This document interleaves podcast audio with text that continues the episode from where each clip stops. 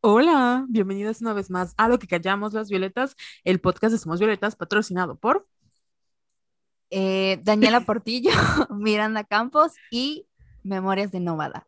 Uh, que tiene su newsletter. Sí. Oye, pero es que eso es porque me trabé porque no dijiste, yo soy Carol Santana y yo Ay, soy sí, es Sayana". cierto. Pero X ya saben quiénes somos. Oye, pero sabes que hablando del newsletter de Memorias de Nómada, yo siento mucho orgullo y qué gran honor que son nuestros patrocinadores. Gracias.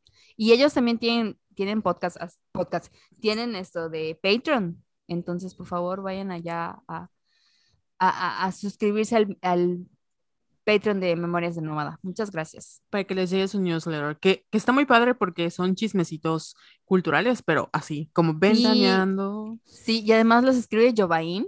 Entonces, si no siguen a Jovain, por favor, síganlo en, en- en Twitter y en Facebook. Siempre tienen las mejores recomendaciones de series, pelis, libros y todo lo que se pueden imaginar. Y además es muy divertido, me gusta mucho cómo escribe.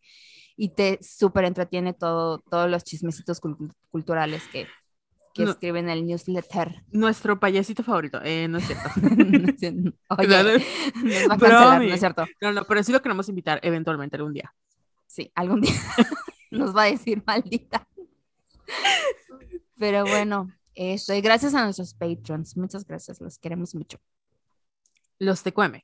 Y pues bueno, Jess, el día de hoy de qué vamos a hablar. Hoy vamos a hablar del mes del orgullo 2022 y tenemos invitados súper especiales que ya son parte del universo Violeta, segunda vez que nos visitan. Y eh, los voy a presentar. Él es Eduardo Novelo, creador y diseñador de Macho Rosa.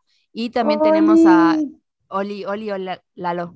Y también tenemos a Tony Cock, que él es Tony fotógrafo. Tony Cock. No es cierto, es Tony Cock. no dije Tony Cock, o sí. Escuché Tony Cook. Perdón. Perdón.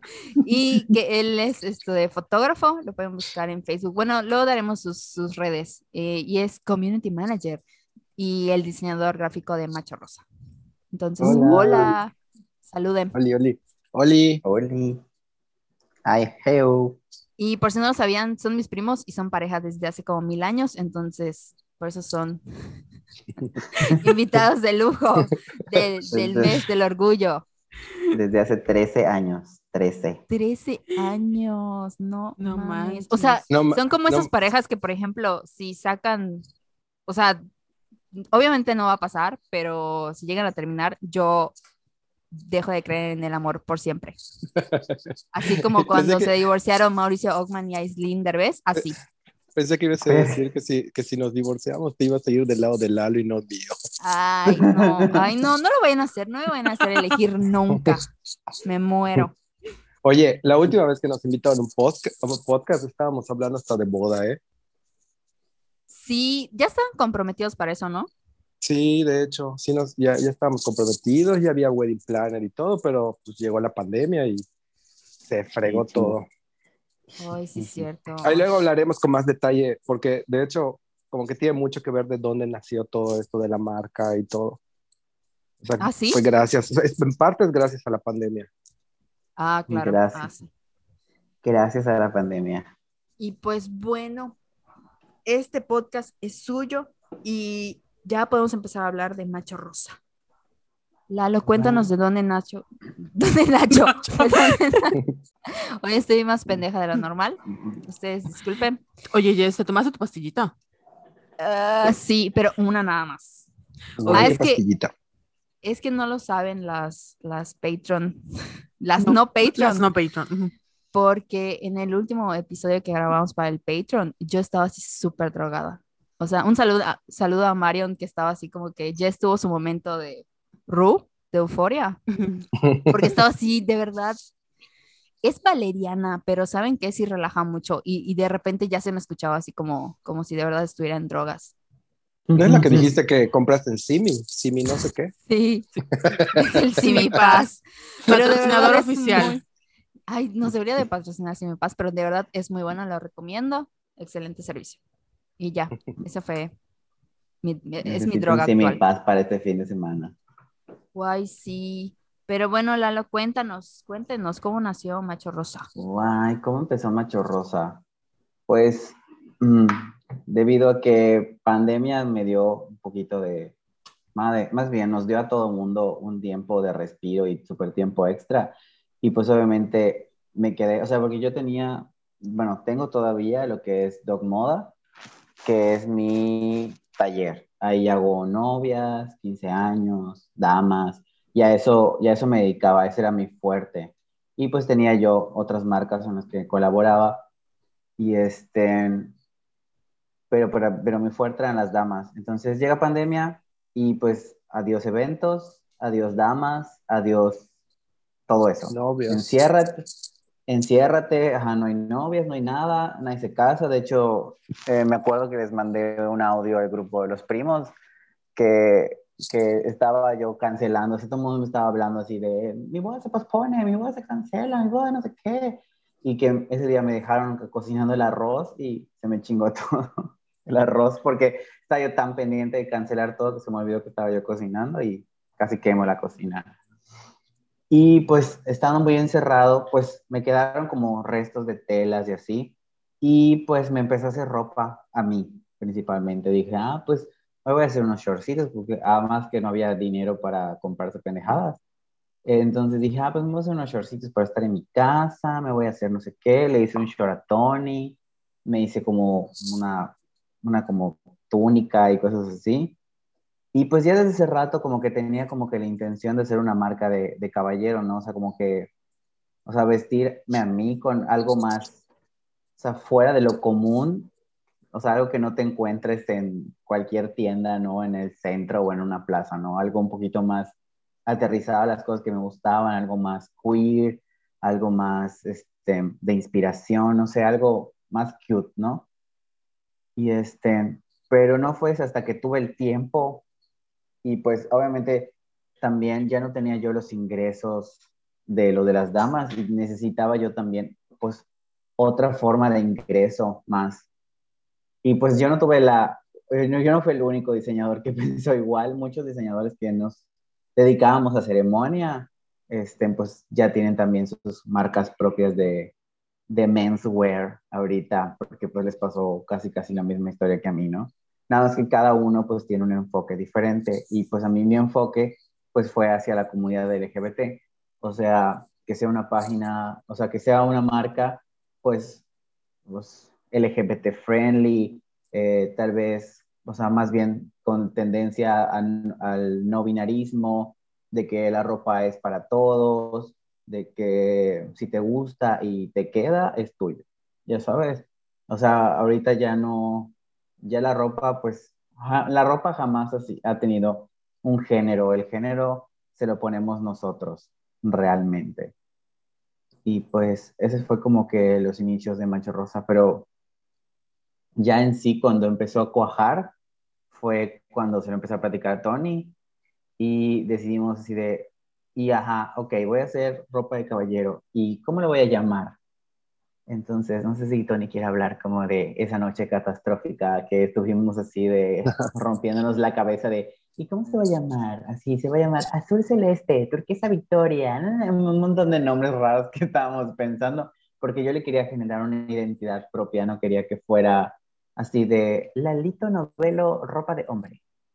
Siento que, ajá, sí está bien, pero no. Eso, y además nadie me conoce, o sea, todos me conocen como Lalito Novelo, pero siento que no se ve o no tiene una fuerza o un impacto como para una marca. Qué bueno Sí, que no le hecho- pusieron Victoria Turquesa. Perdón, Tony. De- te deberíamos demostrar, ay, creo que lo tenemos por allá guardado, toda la lista de lluvia de ideas de nombres. No fue una noche, fueron varias, ¿no? Fueron un montón de noches. Ajá, como dice Lalo, todo surgió de la pandemia, de la necesidad de, güey, dejamos de tener ingresos. De hecho, todo lo, o sea, era lo que iba. Todos los, los ahorros de la boda, pues se tuvieron que ir los primeros seis meses, ¿no? En pagar este, sueldos de empleados, este, pues hay deudas, hay muchas cosas. Entonces, pues se tuvo que buscar como que la manera de hacer algo. Y Lalo ya tenía la espinita, ¿no? De, oye, quiero hacer esto. Y le dije, ¿sabes qué? O sea, es momento. O sea, de una vez. Pues ahorita yo de lo que tenía un poquito ahorrado, le dije, pues va, o sea, con esto vamos a empezar, que ni fue mucho, ¿eh? O sea, te estoy hablando de dos mil pesitos. Así, ahí está, compra telas y vamos a empezar. Y pues empezamos así como que a generar ideas de la, lluvia de, de, ideas del nombre. Fue muy difícil llegar al nombre. Ya no sé si quieres explicar un poquito como que de qué va también como este juego de palabras de macho rosa. Ok, este, ay, pues, ¿cómo empezamos con macho rosa? Pues queríamos obviamente algo que, que pues que rompiera como paradigmas, ¿no? Así como que rompiera y se saliera de este molde, ¿no? Y pues había yo leído un artículo, así que me siento como, como como, la, como parte de su podcast, así cuando leí, leí un artículo, este, pero sí, leí un artículo que decía que a los hombres que se visten de rosa y que hablaba de como una nueva masculinidad que se estaba generando, ¿no? En, pues en sí en todos lados, ¿no? O sea, como que la masculinidad rosa, y así, ¿por qué masculinidad rosa? Y como que, ¿qué tiene que ver como que la masculinidad rosa? Entonces es como este tipo de, de nuevo o nuevo caballero, o nuevo hombre o, nuevo ser que, que, ya no se limita, ¿no? O sea, te podría dar un ejemplo de, pues, tipo como Harry Styles, que dice, ay, no tengo uh. género, no, no te, no, no, no, este, no me gustan las etiquetas, o yo disfruto de vestirme como me dé la gana, de cómo me sienta, o, o ese estilo, ¿no? De hecho es parte de nuestro mood board de, de, inspiración siempre, ¿no? Harry Styles, este, un poco Bad Bunny, aunque hay una, una, una cosa como, o sea, hay como mucha, ¿cómo se dice esa palabra? Mucha... Ah, controversia. Controversia, ajá, exactamente.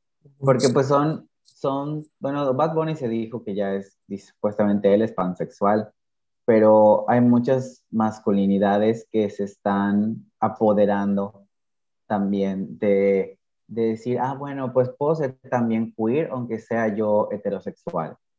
Pero, pero solo se apoderan de eso porque les funciona como marketing.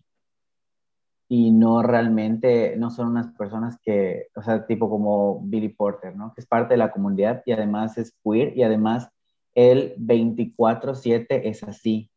O sea, él un domingo en la mañana está en su ropón así súper fabuloso, tomando su té, ya sabes, como que es parte de su esencia. O sea, no está mercadológicamente creado para generar morbo y que lo observen.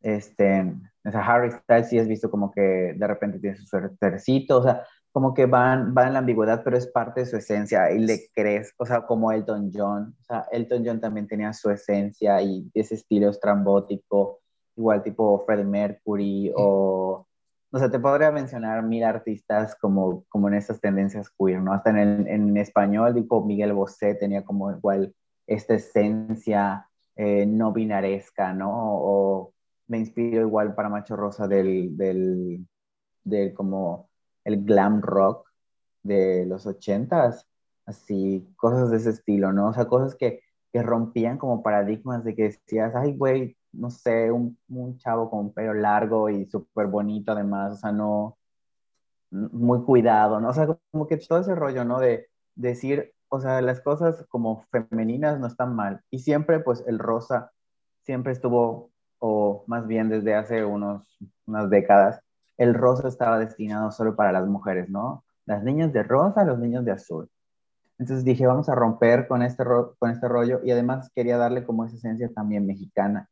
Y dije, ¿cuál es lo más extraño que podría yo combinar con el rosa? Un macho, un machito, así, un macho rosa. Dije, ah, huevo. Y nos quedamos así, así como Tony y yo viéndonos así de, güey, suena cool.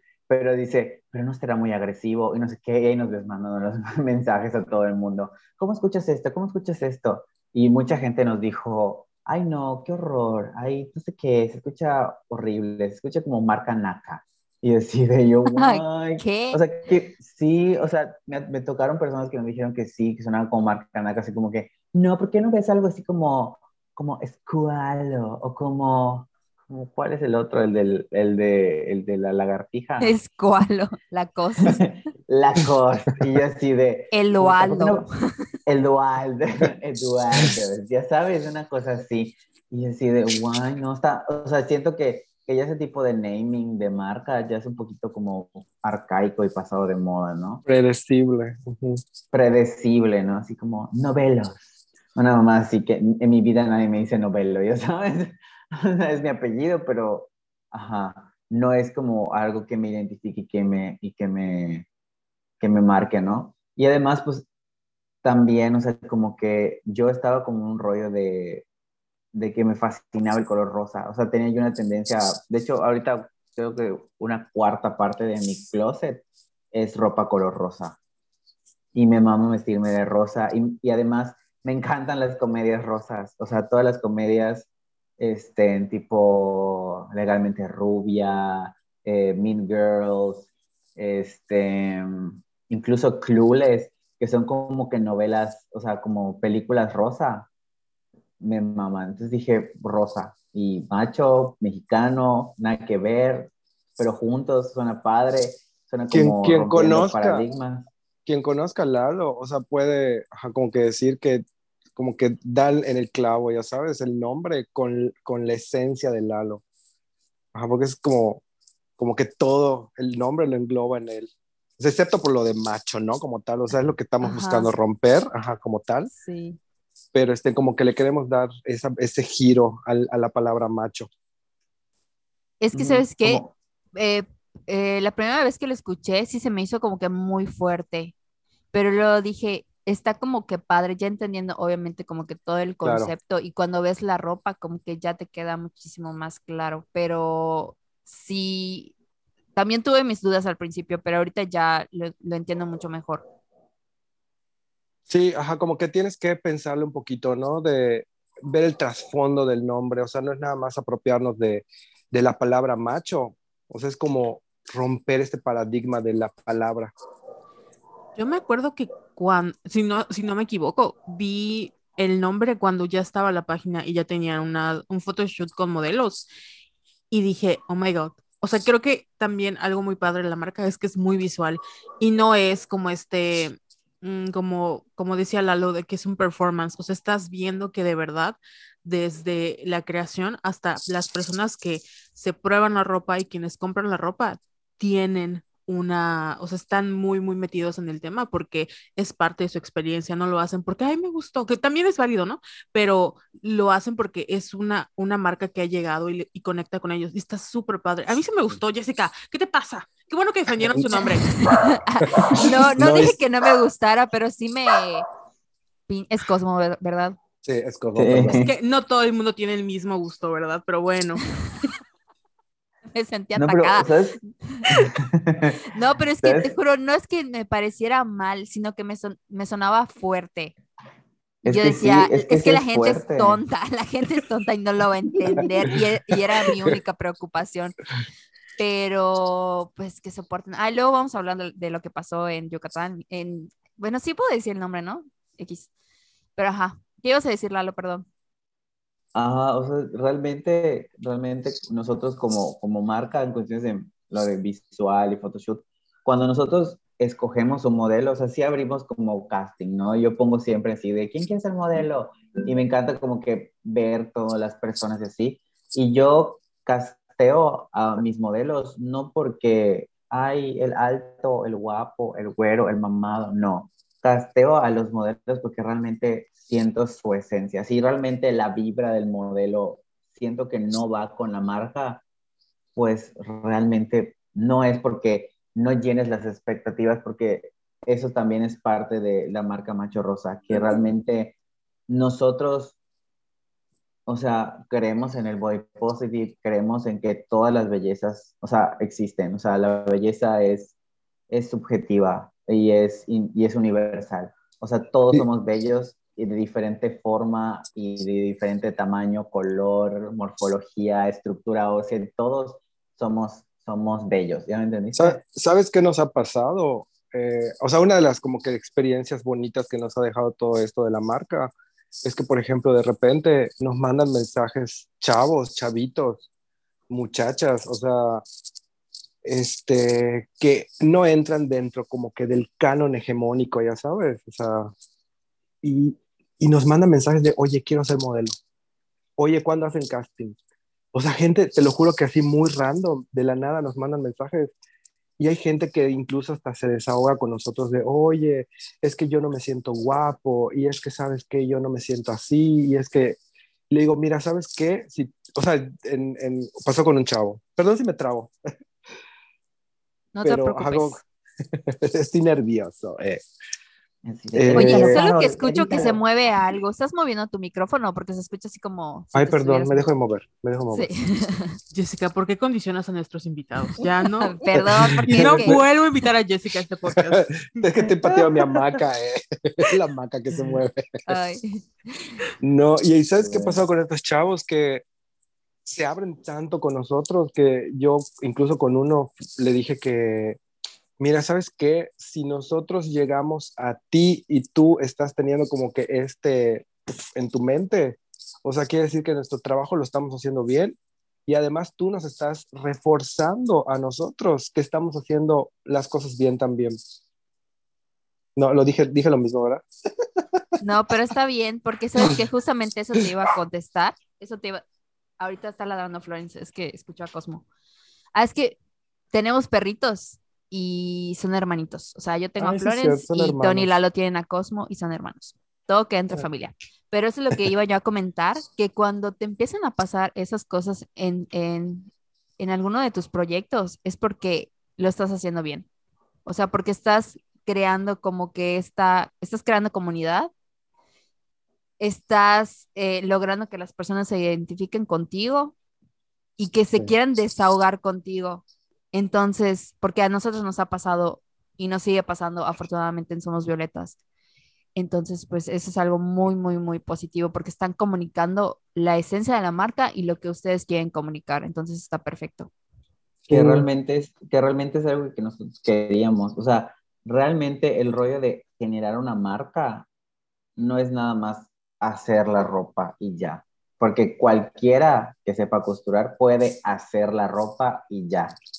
Pero el rollo de generar una identidad de marca, generar eh, attachment con la gente, de tener ese feeling, de llegarle a las personas, es otro pedo. Y es realmente lo que nosotros queremos ser como macho rosa o sea, llegarle a la gente en muchísimos más niveles que tan solo vestirlos y ya.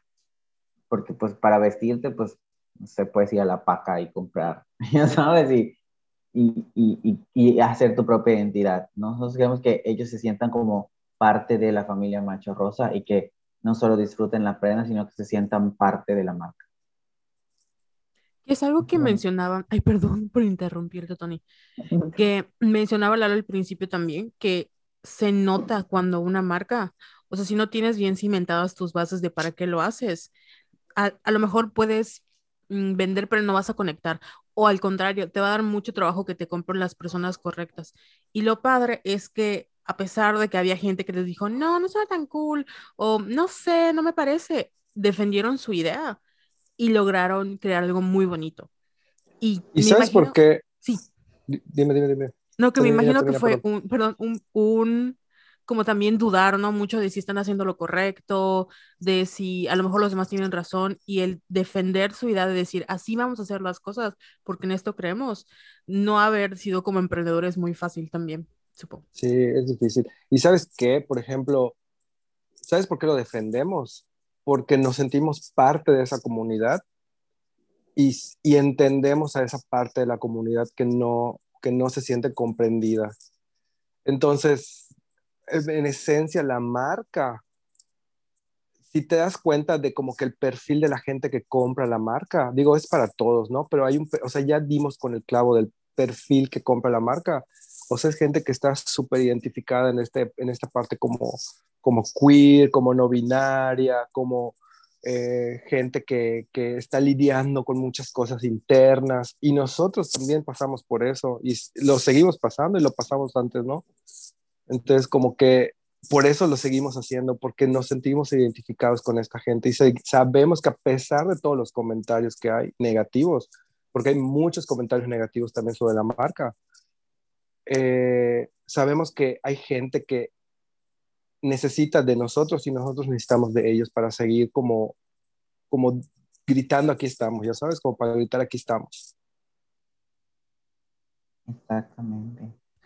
Ay, qué bonito. Sí. Y qué están creando comunidad. Qué fuerte lo de los Sí. comentarios negativos porque de verdad no soportaron. Porque me acuerdo que cuando, bueno, no sé si vamos a pasar ese incidente, pero leer los comentarios, sobre todo porque hay que pensar que estamos en Mérida, Yucatán, que es el lugar más panista del universo. Y cuando leí los comentarios era de, güey, no puede ser que la gente tenga tanta popó en el cerebro, que te haga ahí teclear cosas tan pendejas. ¿En qué les Sí. afecta? En nada. Pero de verdad, una cantidad de mamada y media Va- que, que ponían que no me cabe en la cabeza. Le- Les vamos a poner en contexto para los que no saben. Eh, aquí hay un medio local que se llama Yucatán al Minuto.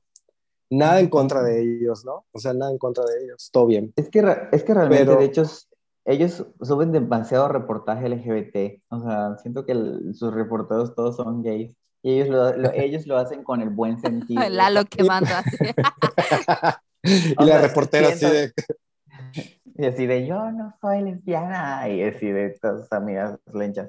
¿no y pon tú que, pon tú que Este- no, pon tú que lo hagan con el afán de nada más generar vistas, Contenido. contenido, o sea, eh, movimiento en su página, ¿no? O sea, está bien, ok, ¿no? Pero bueno, vamos a ponerse en contexto. Eh, llega esta, este eh, reportero de Yucatán al Minuto No, y le preguntan espérate. a Lalo, Con- bueno, sí, Tony, Tony, Cuéntalo, cuéntalo, contexto, cuéntalo, cuéntalo. contexto completo, haz el contexto completo. cuéntalo, cuéntalo, porque no sé a qué te refieres. Ajá, Es un, es un Muy- desmadre este podcast, ¿eh? estamos, no. He, he escuchado yo cuestiones en la radio peores hoy que escuchar la corneta, ya sabes. Pero bueno, Gracias. es, es que en la corneta se agarraron a madrazos verbales, pero dije yo, güey, ¿De ¿qué verdad? pedo? Sí, o sea, estuvieron así al tú por tú, así, bien culero, yo así todo pendiente del, del ese, y yo al final así, besitos, no sé qué, nada más estábamos debatiendo, yo, güey, no mames. Próximamente, Carol y yo. Eh, Sí. no Para levantar las listas, lo vamos a hacer. sí, Sí. claro. Eso le hace así. falta a este podcast, Kiribilla. Eh, madrazos. Bueno, ah, hablando de, bueno, ya, este, hablando de, ese reportaje, nosotros sacamos nuestra, nuestra colección de este año, del primavera-verano 2022, y pues, pues yo me inspiré en, pues, como que los chicos queer que yo veía en la calle, ¿no? Cuando yo iba a la universidad. Y pues, y todo el rollo de, pues, el color, los colores neón y la, todo, todo eso padrísimo, ¿no? Como que, que está ahorita como muy eufórico por las series y así. Y pues me alié con una niña que hace como corsés y junté una maxi camisa, que son como las cosas que funcionan en mi marca, con el, con el arnés y quedó padre como la combinación y llamó mucho la atención. Subimos la, la, publicidad de, de esa camisa y una noche así de la nada, estábamos con ellos viendo películas, así casual, un domingo, me llega un WhatsApp, así de, buenas noches, somos Yucatán al Minuto, quisiéramos hacer un reportaje de la camisa Lipa. Y yo así de, ¿me van? Y así todo así de extrañado de, ¿por qué me van a hacer un reportaje de una camisa? O sea, en lugar de que hagan el reportaje de la marca, de la esencia, o sea, o, o del diseñador, no, van a hacer el reportaje exclusivamente de esa pieza. Y yo así de... Eso no lo sabía. Ajá, o sea, ellos sí, de Sí, hecho, el reportaje de la camisa Lipa, Ajá. Sí, a mí me hizo dudar, dije, ¿por qué van a hablar solo de, mi, de este producto? O sea, ¿por qué no hablan de la colección y así? Y pues obviamente, como la publicidad decía ropa sin género y estaban las, este, Andy, que era una de nuestros modelos, y Vico, que era nuestro modelo caballero, y ambos tenían las dos, eh, los dos tenían la misma prenda y en, en, en ambos se veía de maneras diferentes. Entonces, pues era parte, ¿no? De, de, de, pues, de todo este multiverso de Macho Rosa, que es una prenda que puede usarlo cualquier persona, ¿no? Cada quien se lo puede estilizar a su manera y convertir la prenda en algo para, para ellos, ¿no? Entonces, como que eso les llamó la atención de que puede ser tan versátil. Y, pues ya fue en el reportaje del taller y me la probé y se, se hizo el reportaje súper rápido. De hecho, hasta el, hasta el reportero me dice, qué, qué buena dicción y qué, qué facilidad de palabra tienes. Y yo, ah, gracias. Tenía, tenía yo, bueno, tengo ya bastante tiempo en el rollo de la venta de ropa y pues se me ha hecho un poquito fácil, ¿no? Sobre todo que es algo, es un tema del que me gusta mucho, ¿no? Hablar de mi marca. Y ya, así estuvo. Y pues sí tenía yo miedo, desde el principio tenía yo miedo porque digo, o sea, Yucatán no es como que conocido de, o sea, sí eh, tenemos un público LGBT vasto, vasto, pero a la parte que tenemos un público LGBT vasto, tenemos unas ideas muy cerradas de, de ese mundo, inclusive la gente del mismo mundo, o sea, ya sabes, inclusive gente LGBT tiene mentalidad cerrada, o sea, no todos tienen esta deconstrucción y esta apertura, aunque estén en la misma o, en la misma condición en la que estamos nosotros, ¿no? Que son gays, ya sabes. Entonces sí fue así como, como fuerte, porque ajá, yo ni quería, de hecho, no leí ningún comentario, o sea, leí uno que otro comentario. Y de hecho, sí, mucha gente como que saltó, eso sí como que me dio mucha, mucha como que alegría en mi corazoncito, porque mucha gente saltó a defenderme. O sea, cuenta mis primos, eh, este, amigos, conocidos de la marca, mis alumnos de la Vizcaya, allá dando comercial, eh, o sea, mis alumnos de la Vizcaya dicen, maestro, esto padrísimo, su blusa, y todos estaban comentando cosas horribles, pues agarramos y nos y los pusimos un montón de cosas y nos empezamos a pelear, y yo, niños, no se peleen, o sea, ni, ni yo me estoy peleando, o sea, yo lo que estoy viendo es, estoy notando que todavía falta muchísimo por, o sea, todavía falta muchísima más visibilidad y visibilidad, visibilidad de la buena, ya sabes, o sea, de llegarles a, todos y, y, que, y que aprendan a, a, disfrutar el rollo de vestirse, o sea, es gente que está, tal vez, toda esa gente que escribe en este tipo de medios, pues tienen una muy mala salud mental, porque están buscando una forma de desahogarse y pues, ah, ahí vieron el, el, el por qué desahogarse, ya sabes, ahí vieron dónde desahogarse cuando deberían realmente desahogarse con un psicólogo, con un terapeuta que les ayude a sacar todos esos demonios internos que ellos tienen, que los despotrican en redes sociales, ¿no? O sea, yo, yo recuerdo que yo recuerdo que cuando me hablaste, porque me habló Lalo y me dijo, ya publicó en el video. Y yo, ¿en serio? Sí, me dice, están horribles los comentarios. No tenía ni 12 minutos que lo habían publicado y ya había una cantidad de comentarios así increíble. O sea, creo que el video tenía así más de 3.000 compartidas, así no sé cuántos, o sea, horrible, horrible.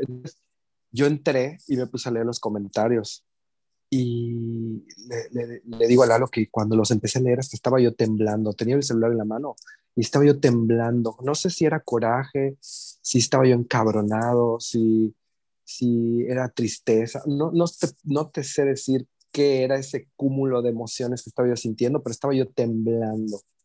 Y dije, no, no va a leer nada, porque de verdad, ustedes que leyeron, o sea, nos pueden decir la cantidad de cosas horribles que escribe la gente, horribles. Y Yo no- duele. Sí, claro. De hecho, cuando me enteré, porque lo pusieron en el grupo de primos, obviamente fui corriendo con Carol y le dije, no mames, acaba de pasar esto. Y yo no leí los comentarios porque mi política es no leer comentarios porque igual hago mucha bilis y termino así llorando la mayoría de las veces. Entonces yo ya no me peleo con nadie en redes sociales.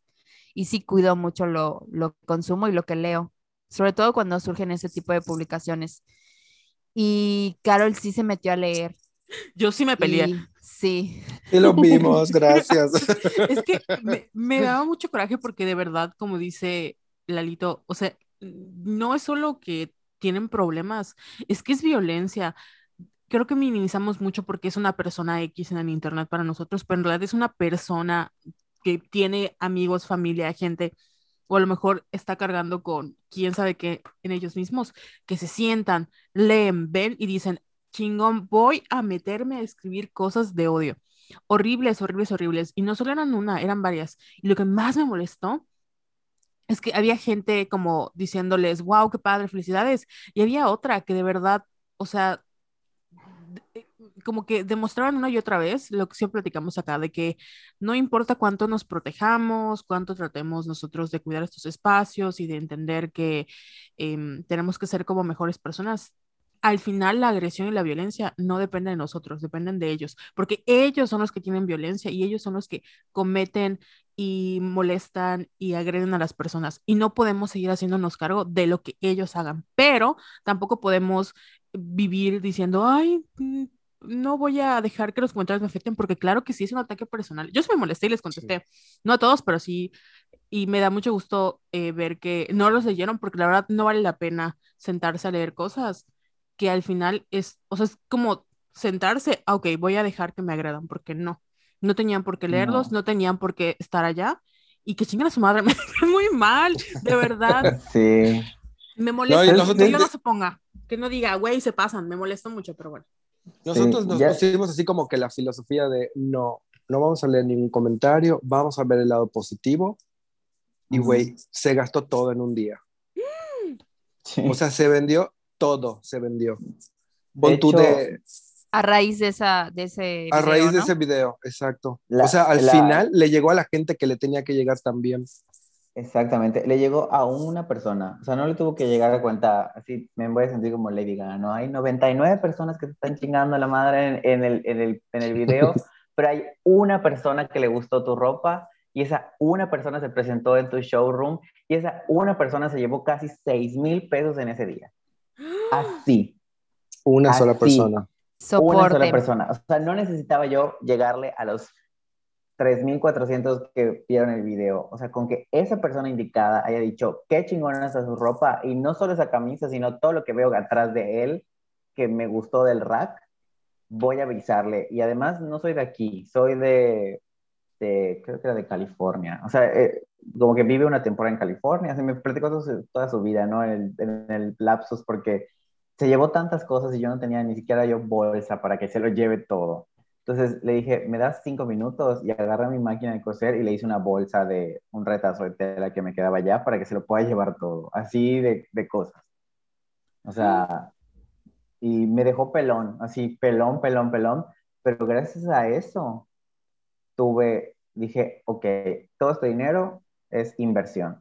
Y agarré y empecé el día siguiente a hablar así, mis proveedores de tela, necesito tantos metros de este, tantos metros de esta, tantos metros de aquella, porque ya no tengo nada, así ya sabes. Y necesito hacer restock. Y ahorita está llenísimo el taller, pero bueno, hemos pasado por una temporada baja que, bueno, vas entendiendo como cuáles son los procesos y los meses y todo de, venta de, de cualquier marca. Pero realmente en sí, yo sí leí algunos comentarios y yo sí me tomé la filosofía de, de, esto, o sea, ok, la gente va a hablar, hagas lo que hagas, hagas cosas buenas o hagas cosas malas, van a hablar de ti. Nosotros estamos rompiendo algo, ok, estamos llegándole a la gente y estamos viendo que estamos causando impacto. Entonces, ¿qué vamos a hacer? Por un comentario negativo o por 30 comentarios negativos, no sé, vas a agarrar y te vas a poner a llorar y vas a decir, ay, mi marca es una porquería porque esta persona que no conozco. Sería yo. escribió, digo, o sea, yo dije, a la fregada, no. O sea, voy a callar bocas y digo, ok, esa persona me está diciendo esto, pero esa persona, ¿qué está haciendo? Que me diga qué está haciendo. O sea, ¿qué, ¿a qué se dedica? ¿Qué hace?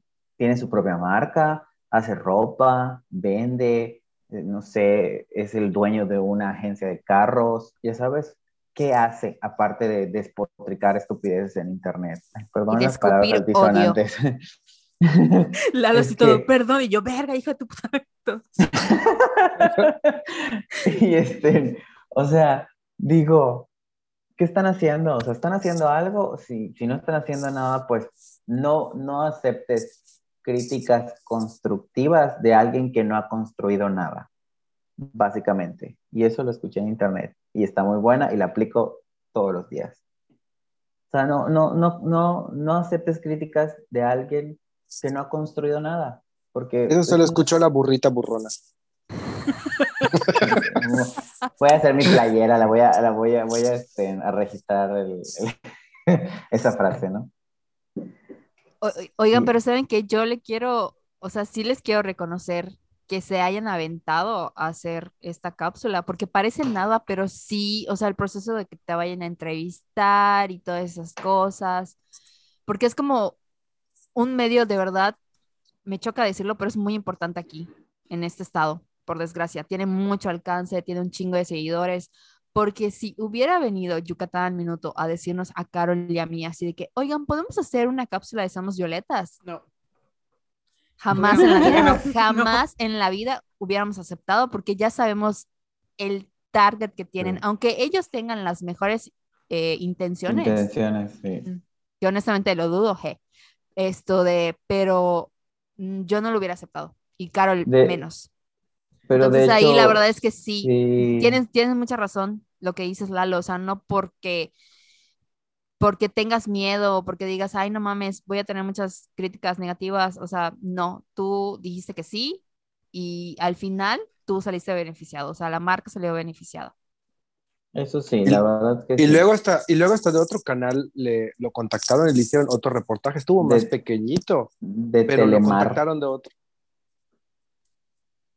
Guay. ¿Telemar? ¿Qué pasó? Telemar. Ah, O sea, como del... Sí, sí, Telemar. Ajá, sí, de, de ese de los que, lo que, o sea, es como del sureste, es más como para Cancún y así, pero creo que sale en el canal 13. A de ese no, no nos enteramos. no nos enteramos de eso. No, estuvo más chiquitín, más chiquitín. Es que ahí sí fue como una cápsula dentro de... Y qué mal que Del no programa se dio de televisión. difusión. Ajá, que no se, se dio difusión tanto de ese porque estuvo muchísimo más bonito, porque ahí sí me dejaron hablar un poquito más de la marca, de la esencia, del otro, porque ya en el otro, o sea, yo hablé más de lo que pues sale, pero bueno, Yucatán al minuto, o sea, debió haber durado un minuto y creo que yo hablé como 20. me, me sobreeditaron, entonces, ni modos. Y ni modos. Y luego eso te hacen las de violetas, ¿no? Te editan todo. Este podcast va a durar 20 minutos. Así es. Así de, edítalo, Carol. Eh. ¿Saben qué también me llamó la atención que mencionaban? El hecho de que empezaron así de que, bueno, ya tengo esta idea, vamos a crear el nombre y vamos a empezar, porque parece nada, pero es muy difícil dar como ese primer paso de empezar. Creo que hay mucha gente que tiene una idea y quiere hacer algo, pero le cuesta mucho trabajo dar ese primer paso, porque piensan, ay, si no tengo dinero, si no va a funcionar, bla, bla, bla", como nosotras. Pero al final el que, o sea, creo que aunque parezca nada, el que se hayan aventado a hacerlo con lo que tenían y como les dio a entender Diosito, lograron Ujú. hacer cosas grandes. Y eso también es de celebrarse, de que no se quedaron con las ganas de hacerlo y dijeron, ay, lo podemos hacer. Y si no funciona, pues no pasa nada. Gracias. no No, fue- sí, no- sí, sí, sí No da fue- trabajo no porque, ajá, no fue, no fue fácil, porque de repente, por ejemplo, te topas con cosas como que no te imaginas. Por ejemplo, tú dices, sí, chingue su madre, vamos a hacerlo. Y sacas tus dos prendas, ¿no? Ajá, tus dos prendas con las que vas a empezar. Y la gente te empieza a decir, ¿qué más tienes? ¿Tienes catálogo? Ya sabes, entonces te empiezas a topar con cosas más reales. y dices, y te empieza a entrar más miedo de, "Ay, ¿cómo le voy a hacer? No tengo dinero para, para comprar más telas o todo que, ajá, o sea, son mil cosas, mil cosas. O la, Entonces, o la la, verdad típica es que, frase, o la típica frase, y esto no lo tienes en negro, ¿sabes? Y tú dices, güey, creo que tengo que hacer todo en todos los colores, no se puede, o sea, somos emprendedores. Pero algo sí que, que quería yo como que externar, ¿no? No fue fácil, o sea, no fue fácil, no te sabes cuántas veces, mm, en mi caso, de- en, en mi parte, ¿no? Que soy el diseñador, ¿no? Y el, el creador de la marca, eh, que tenía yo ganas de tirar la toalla, así, hasta la fecha, de hecho, antes de que empezara la, la segunda temporada, o sea, el, el- la, la segunda temporada de primera, ah, se me, se me fue.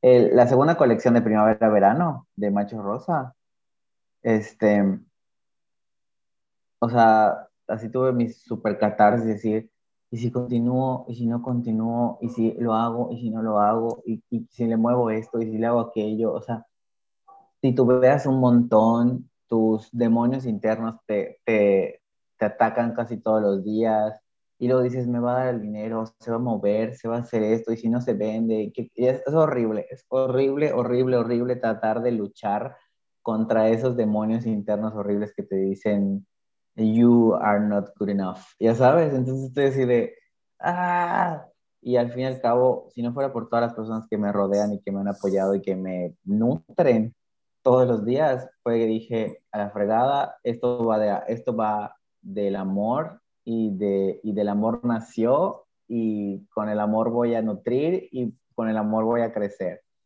Y me sentaba, diseñaba, veía telas, lo hacía y lo, lo, lo publicaba. Ya sabes.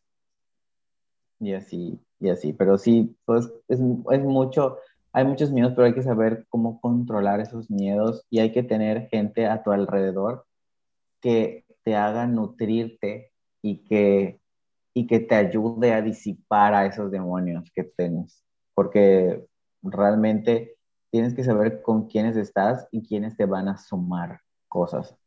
Sobre todo si no eres capaz de ver cómo, porque creo que acá también interviene el que tengas mucha fe en el proyecto y sobre todo en ti. Al final el proyecto eres tú, pero si tú no eres capaz de ver como así the bigger picture, sobre ti, creo que sí es muy importante que tengas a la gente correcta, que siempre esté de tu lado, que te apoye, que te diga, bueno, las cosas son así, pero yo creo en ti, ¿no? Y aunque parezca nada, el que crean en ti es súper importante, muy, muy importante. Si la gente no cree en ustedes, no les haga caso. Al final, por eso siempre decimos que creemos en, en, como en general en nuestra audiencia, porque sabemos que es complicado, o sea, no todo el mundo hace este prim primer paso de decir, lo voy a hacer, porque entre lo voy a hacer y hacerlo, es increíble el trecho. Y el que ustedes hayan llegado hasta este punto es wow, mis respetos. O sea, de verdad no, no me imagino lo difícil y lo poderoso que es decir, yo creo en este proyecto y lo voy a defender. Felicidades. les queremos, gracias, les queremos presumir algo.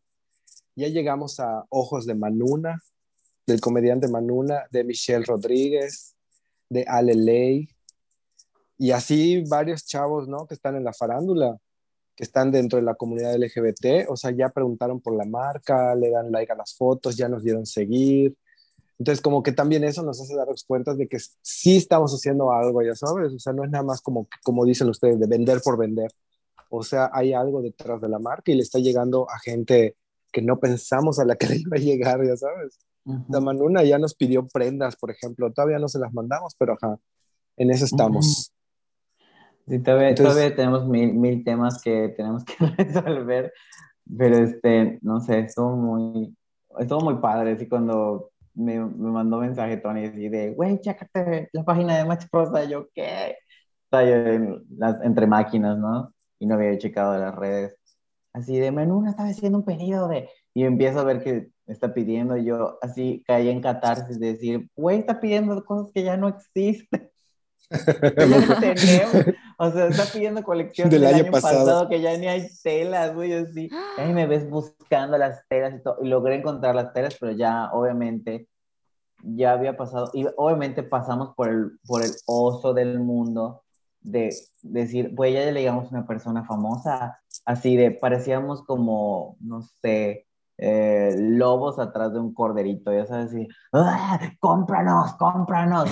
me, sentí me sentí monstruoso, o sea, yo me sentí monstruoso al, tal punto que le dije, es que Tony, sigue tú con la venta, porque voy a caer en, en el pozo sin fondo de, de, no sé, de la adulación perpetua, así, no, sí, cómpranos, somos, somos chingones, es para ti, así, ya sabes, no quiero que te me vayas, o sea, pero así peor que novio tóxico, ya sabes.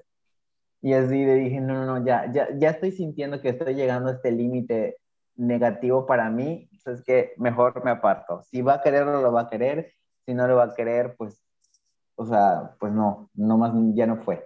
Pero pues que le llegamos, le llegamos. Y todavía no se sigue dando like en varias publicaciones. Oh my god, próximo modelo de macho rosa, Manuna. ¿Se imaginas? Qué padre. Igual, igual el venenoso de la más draga está detrás de, está detrás de la marca. Y no, sé si de, ay, sí queremos que... Porque, ay, bueno, obviamente, antes de que la marca existiera, eh, yo, Eduardo Novelo, pues toqué puertas. A veces me respondían en esas puertas. A veces, Pensé que ibas a decir, más- era actor porno. no, eh, ojalá te- tuviera yo más fondos para hacer más cosas, ¿no es cierto? este, empecé a tocar como puertas, ¿no? O sea, como que de repente, pues te haces amigo de, sin querer de las dragas. En este caso, pues me hice amigo de Débora la Grande, una de las de, de la más draga. Este, me volví amigo igual de otras más dragas. O sea, de hecho, hay gente que jura y perjura que Macho Rosa está en el DF. De, de la idea de, de la idea de marca y la forma y, y, y, pues todos los visuales que existen y cómo se ve la marca y así, que juran y perjuran que tenemos una, un showroom en CDMX, porque la marca no parece que fue creada en Mérida, Yucatán. De, tal, así, de ese Qué grado. vergüenza que, que no crean. Así no de horrible es a los Mérida. diseñadores yucatecos. Sí. Eso fue una tirada de mierda, Lalo, por los yucatecos. Ay, Vivimos en el perdón. monte. Sí. Es que, es que eso creen, o sea, creen que aquí no hay nada de talento. O más bien, no, no es por el rollo de que no haya talento, porque en Yucatán hay muchísimo talento. El rollo de el tipo, la tirada de la que estamos teniendo la marca. O sea, hay, muy, hay, hay mucha gente que, que, no, que no le tira al, al, al, Al primer mundo. LGBT. Ajá, no, es que, es que ¿sabes qué pasa? El público LGBT rosa está muy centralizado en la CDMX.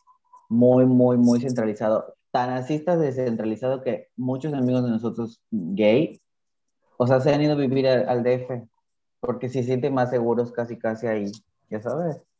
Sí, y es algo de lo que pasó, eh, por ejemplo, que hablamos en Yucatán el minuto, de que es al final es una apertura gigante para el medio en el que estamos y el que la gente no está acostumbrada a verlo no significa que no exista, es porque aquí no se hablan de esas cosas, como que hay todavía mucho estigma comparado a otras partes del mundo. Y por eso mi comentario era como una marca de primer mundo en Yucatán debería ser celebrada en vez de ser como condenada.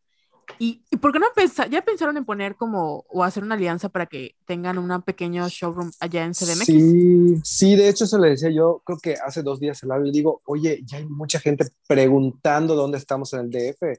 Yo creo que ya es hora de ver en qué tienda nos empezamos a, a colar para, para, empezar a meter allá producto, porque ya la Creo gente lo es está momento pidiendo. de un viajecito a la Ciudad de México. Eh, Eh, no estaría mal eso. la verdad, sí. Sí, nos surge un viajecito y además aprovechamos a hacer networking. De hecho, este, sí quiero, o sea, sí quiero, sí quiero llegar allá a, a, a, a ese nicho, así ya sabes, así de, ah, si se quieren probar la ropa o así, ah, bueno, estamos, no sé, en, voy a decir mis sueños guajiros, ¿no? En Antara, eh. así Sí se puede, sí se puede. Y este, pero, ajá, de que, de que, de que se puede, se puede, ¿no? Hay que seguirle. Y este, ya se me fue, pero, pero este, sí, o sea, como creen que, o sea, como el enfoque de la marca iba hacia ese lado, por, por eso es que todo mundo piensa que es de allá, porque está muy centralizada la población LGBT en la CDMX. Entonces piensan que es de ahí, además, pues, Ajá, de hecho, así como que una de las primeras personas como tipo influencer que así mencionó la, la, la, marca fue Débora, porque pues me llevo yo con ella y he hecho vestuarios. Y también Macho Rosa va de eso, de ayudar a la comunidad LGBT queer, incluidas todas las dragas o toda la gente que hace show.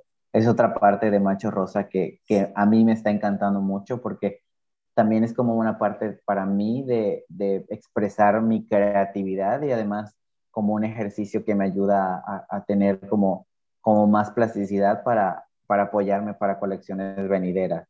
Entonces es que estamos haciendo dragas. Y empezamos con una draga y ahorita ya tenemos cinco dragas que estamos vistiendo aquí en Mérida, Yucatán. O sea, que está, la verdad, yo estoy muy feliz con este, con este, con este mercado, ¿no? O sea, soy, ¿Para la marcha o para sus shows? O sea, en general.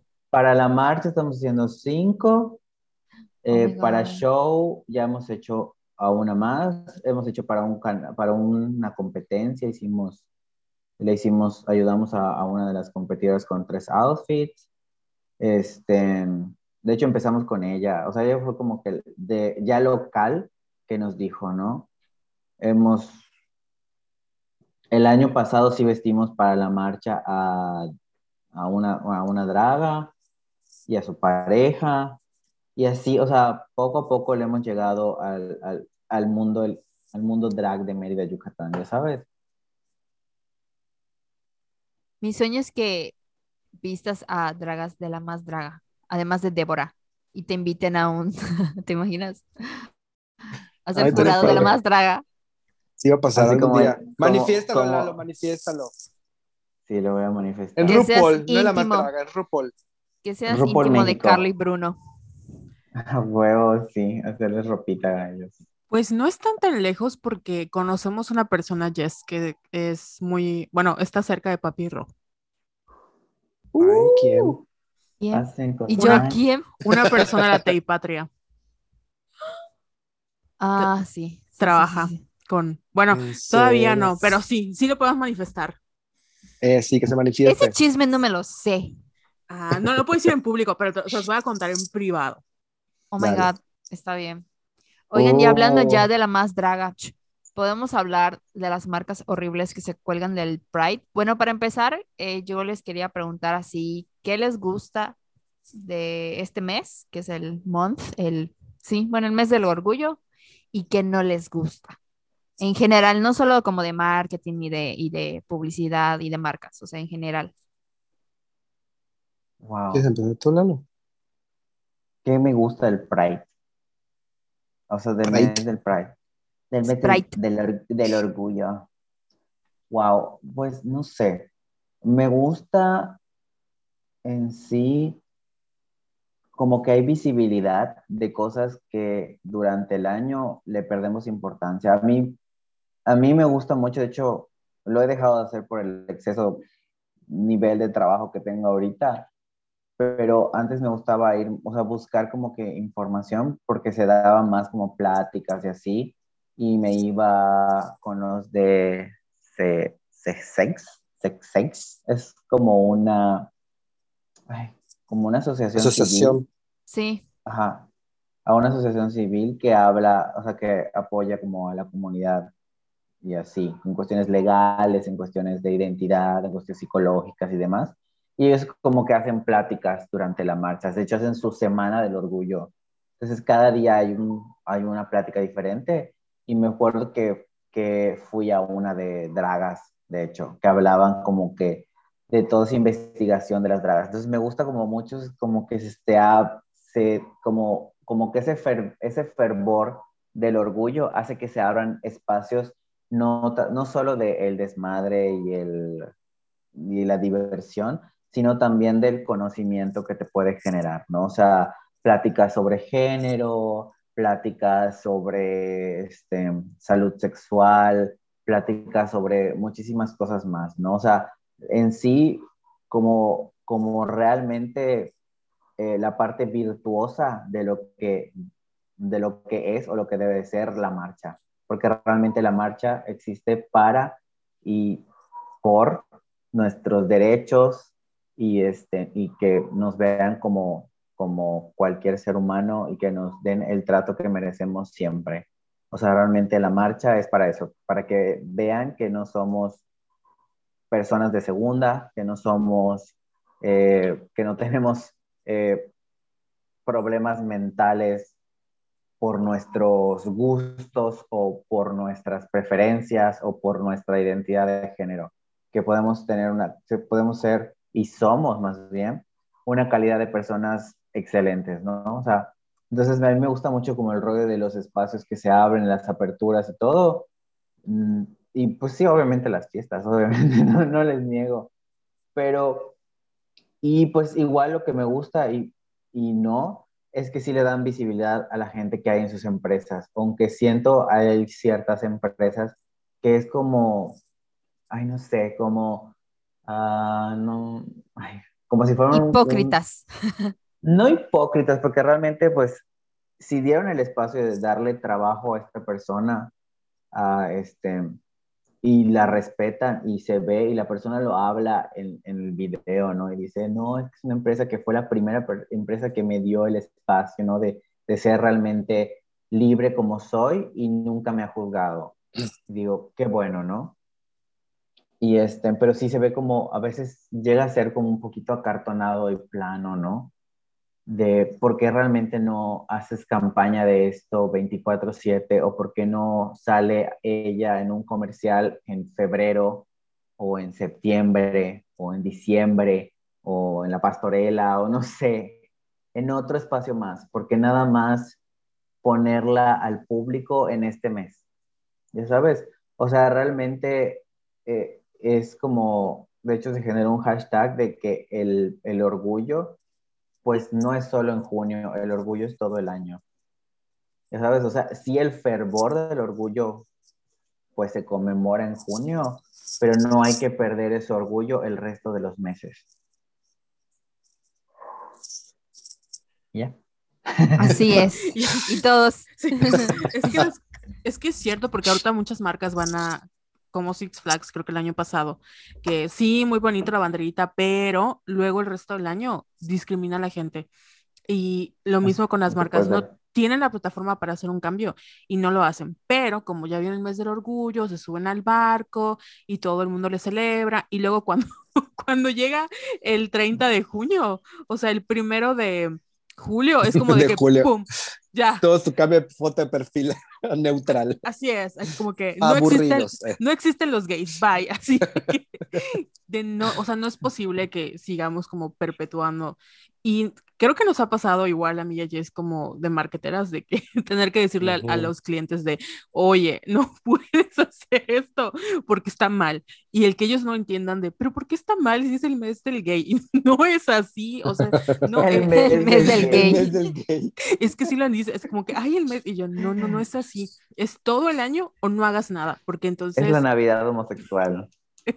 Así es, de celebrar. Si no te portas bien, Lady Gaga no te va a traer nada, pero no es así. Es, o sea, hay que hacerlo todo el año, hay que ser constante porque, como dicen, no es este nada más un sticker, un emoji, realmente es la identidad de las personas y los derechos que todavía siguen siendo atentados de las personas. Pero bueno, no vamos a decir nombres, ¿verdad? Sí. ¿Verdad, Six Flags? ¿Verdad? Pues sí, o sea, todo el rollo así de sí pongo mi banderita, pero pues se, se besan dos hombres en mi parque y ya armo desmadre. Pero es que ahí sabes qué pasa también.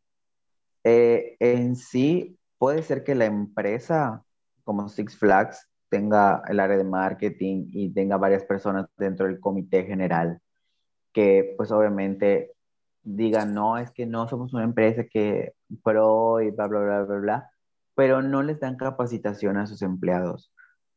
O sea, realmente ahí puedo haber sido que el empleado no, no, pues no haya tenido esa empatía o, no le hayan dado o, no le hicieron los exámenes correctos para entrar a la empresa. Ya sabes. no, pero en ese caso, en ese caso, o sea, fue el gerente de Six Flags entonces, ajá, como que sí notas que no es nada más capacitar a tus empleados, o sea, viene de altos mandos también esta ignorancia, ¿sabes? Sí. Está muy feo eso. Ah, pues a temas más bonitos. Y a ti, Tony, ¿qué te gusta y qué no te gusta del mes del orgullo? Fíjate que a mí me encanta ver cómo cada año hay más gente. Eh, yo fui de los primeritos, no, no te voy a decir que fui a la primera marcha que hay aquí en Mérida, pero sí fui a las, a las, no sé, a las primeras, ¿no? Por ahí del 2004, 2005 más o menos, 2008. Y no se compara con, con la cantidad de gente y la cantidad de apoyo que hay actualmente. Yo recuerdo que en el 2019, por ejemplo, que fue la última fuerte a la que fui antes de la pandemia, era una cantidad de gente que dijeron que eran como que 100 mil personas. O sea, imagínate, eso aquí era súper extraño de ver. Cuando yo empecé a ir a las marchas, podías ver así unas 100 personas, 200 cuando mucho, y me incluyo, era de los que iban a la marcha, hacía ver de lejos, porque ni marchábamos, o sea, era, había mucho miedo todavía, este, o sea, cosas internas, ¿no? Y, ahí van a ver historias y todo cuando llegue la fecha de aquí en Mérida y van a ver la cantidad de gente que, que, que, ha salido del closet, que ha aceptado, gente que es aliada. Eso es como que lo que me gusta, que ya, ya nos estamos haciendo escuchar, ya hay ruido. Y visualizo al Tony en el 2005 parado en un rincón viendo de lejos y me veo ahorita ya haciendo literal la marcha y sí como que me llena de orgullo eso, así de, wow, o sea, ya cambié para bien, para mejor, ya sabes. Y pues ustedes, güey, o sea, que nos dicen, oye, yo ahí voy a estar, que no sé qué, o sea, que mis primas me dicen, o sea, se siente padre ese apoyo. Eso se siente padre. Ahora, ¿qué no me gusta? eh, toda esta parte de la homofobia que todavía hay entre los mismos gays, ya sabes, entre la misma comunidad. No, no digo que, esté mal la gente que no quiera marchar, pero de repente hay gente que, sale con eso de, no, es que para qué marchan o, es que van a encuerarse y no vemos a los gays así como, como normales, o sea, así cosas de ese tipo te dicen, ¿no? Uy, gays normales, qué dolor. ¿Cuál es un gay normal? ¿Cuál es su, cuál es su, su ejemplo de un gay normal? Sí, ajá, todo eso. O sea, hay gente que está en contra. O sea, y como que sí me causa un poquito de conflicto el, el güey, o sea, tú estás bien emocionalmente gracias a estas marchas, ya sabes. A, ti no te, a ti no te segregan, a ti no te, te dejan casarte, a ti gracias a que todas esas marchas existieron, a que todas esas personas salieron a, a luchar y a gritar y que se les tiraba la policía encima y que metieron a la cárcel. O sea, gracias a que todos ellos pasaron por todo esto, es por la cual tú puedes estar agarrado de la mano de tu pareja en la calle, puedes...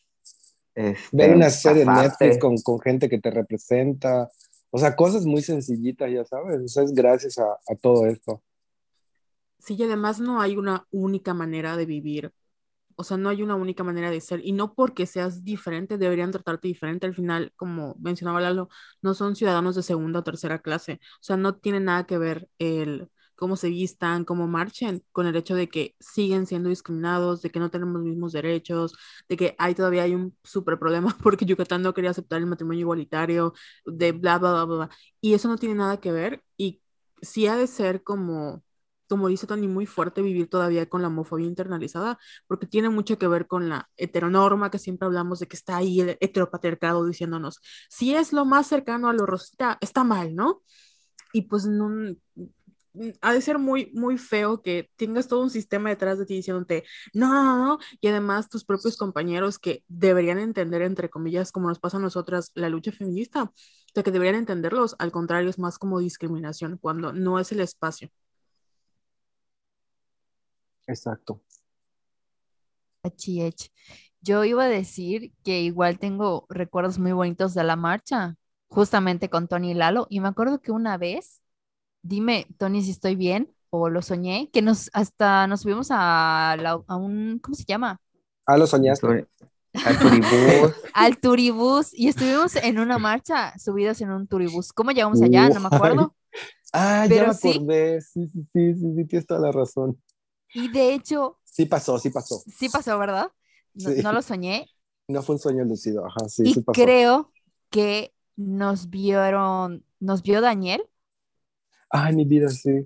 Nuestro primito Daniel, y no sé si ahí se enteró que Tony era gay.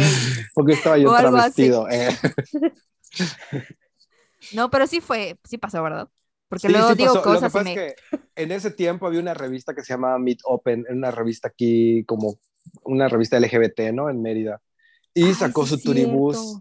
Entonces yo les había hecho una sesión de fotos eh, para algún número y cuando me vieron me dijeron así como, ah, bueno, nos invitaron, ¿no? Así, oye, este, súbete al turibús, que no sé qué, y nos subimos y tomamos unas fotos desde allá. Y ya metidos en el centro de la ciudad, vimos a nuestros primos, este, Daniel en ese tiempo tenía como, ¿qué es? Seis años, siete años, ocho años, algo así. Y sí me acuerdo que estaba con su carita así de, güey, y que le preguntó, o sea, ya eso me lo contó Liz después, que le preguntó que por qué estábamos nosotros ahí. Y que le dijo, no se nota. Eh, Lo que se ve no se juzga, no se pregunta, como diría Juan Gabriel. ajá. Y que ya Liz le explicó, no, lo que pasa es que Tony es novio de, de Lalo, o sea, y como que Danielito así como, oh, o sea, un niño de ocho años, no manches. Ay, mi vida de Danielito, un saludo. Sí, saluda, que ni escucha esto, de seguro. No, pero le vamos a decir para que le escuche. Pero saludos. Pero su hermana sí lo escucha, ella le va a decir. Eh, Ah, sí. Un saludo a Vivi también. Hippie. eh, pipi. Oye, ¿qué te iba a decir? Y sabes que hablando sobre la marcha, yo estoy muy emocionada por la de este año porque siento que va a ser Ay, sí. la más grande y la más asistida y, o sea, estoy un poco impactada, bueno, no un poco, estoy muy impactada de los invitados especiales que, que van a traer, porque yo no sé bien qué onda, quién lo está organizando, quién metió tanto dinero, porque hay un chingo de patrocinadores. ¿Y qué pedo? O Sí. sea, va a venir Lorena Herrera. Yo estoy así de, ¿qué? Va a venir Oye, Flash, yo de- estoy más yo estoy más emocionado por Gia Gunn de RuPaul. Sí, o sea, va a estar Jagon, va a estar Cipher, va a estar Manelik, va a estar, eh, ay, no me acuerdo, Bruni pero sí, ah, sí, van a estar Bruni Carlo. Ay, qué emoción, o sea, solo de decirlo, Hay muchas esto cosas. de, sí, va a estar muy, muy, muy chingona. Estoy muy, Es muy que- emocionada. ¿Sabes qué están haciendo? Y el, el comité, o sea, yo me he enterado así como que de a poco, así como que le he sacado información, así como que a las dragas que he visto, que veo que están dentro de los comités y así. O sea, porque vestí ahorita una, a una de las dragas que ella concursó para Ahí ser estás saltando la sopa tú. La reina, la reina del drag, la reina del drag de, del, del Pride de Mérida 2022. Entonces, están tratando de convertir este, eh, este Pride, ¿no? El Pride de Mérida, así como que el, el Pride del sureste, ya sabes. Así como hay el de Guadalajara que suena mucho, el de Vallarta que suena mucho, el de la CDMX que suena mucho. O sea, quieren hacer que el de Mérida sea el Pride del sureste, o sea, que suene mucho. Entonces, sí, el comité se puso, sí, la verdad se pusieron las pilas. Y como ya aprobaron el matrimonio igualitario, o sea, más. O sea, están con todo el power, la verdad. Ay, Y- pues qué bueno, para que todos los homofóbicos y homofóbicas soporten. que soporten. Ay, yo tengo ganas de pelearme con alguien así en la marcha. Eh, Ay, no, oye, no nos vayas a cagar la marcha, Tony, no te vamos a ir a buscar a la cárcel. Esperas a que pase Cipher y lo vas a buscar. Sí. Te, de- desconozco, Tony, te desconozco. Nos subimos al turibús y lo dejamos. Ag- Agarro mi banderita y me la pongo en mi carita y sigo caminando. Ocultos ustedes. Ay, no. Todo que va a aparecer un chingado arco iris yo completo. No, sí estoy, la verdad sí estoy emocionado. Así, de hecho, todo mi, mi, mi, mi mes, así, obviamente tengo bastante trabajo, ya lo digo, repetí varias veces, pero dije, estos tres días no voy a hacer absolutamente nada, así voy a poner, voy a invernar para que el 18 yo esté entero y no esté así sufriendo de, ay, no dormí, me siento mal, no. Voy a invernar para que yo esté bien. Oigan, hace tres años grabamos el podcast, ¿verdad? Porque me acuerdo que también invitamos a la marcha. Sí. Sí. Es que somos de esas años. marcas que se cuelgan de... eh.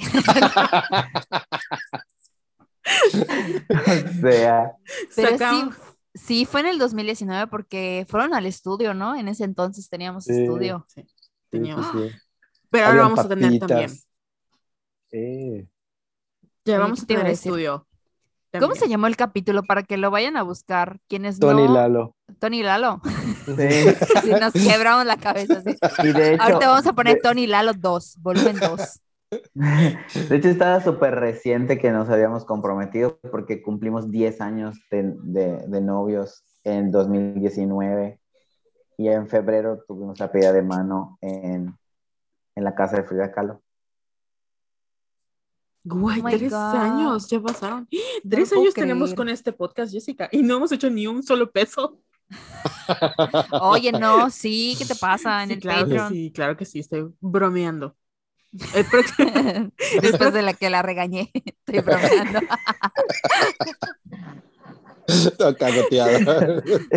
Y los del Patreon así de, a minute, ¿y nosotros qué estamos? Ajá, sí. Es que no lo saben, pero Jessica me controla, me domina. Carol. Bueno, ¿y eh, ustedes qué les gusta? ¿No nos han contado qué les gusta de la marcha desde su perspectiva cisgénero heterosexual? malditas heterosexuales asquerosas, ¿no? A mí, fíjate que el primero de junio, como que sí sentí esa vibra así de, ¡Ah! Soy oh my gay. God, no autorizo, no autorizo, ajá, no autorizo, no autorizo ser heterosexual este mes. Entonces sí sentí, sí siento como que ese vibe distinto porque siento que empodera a la comunidad.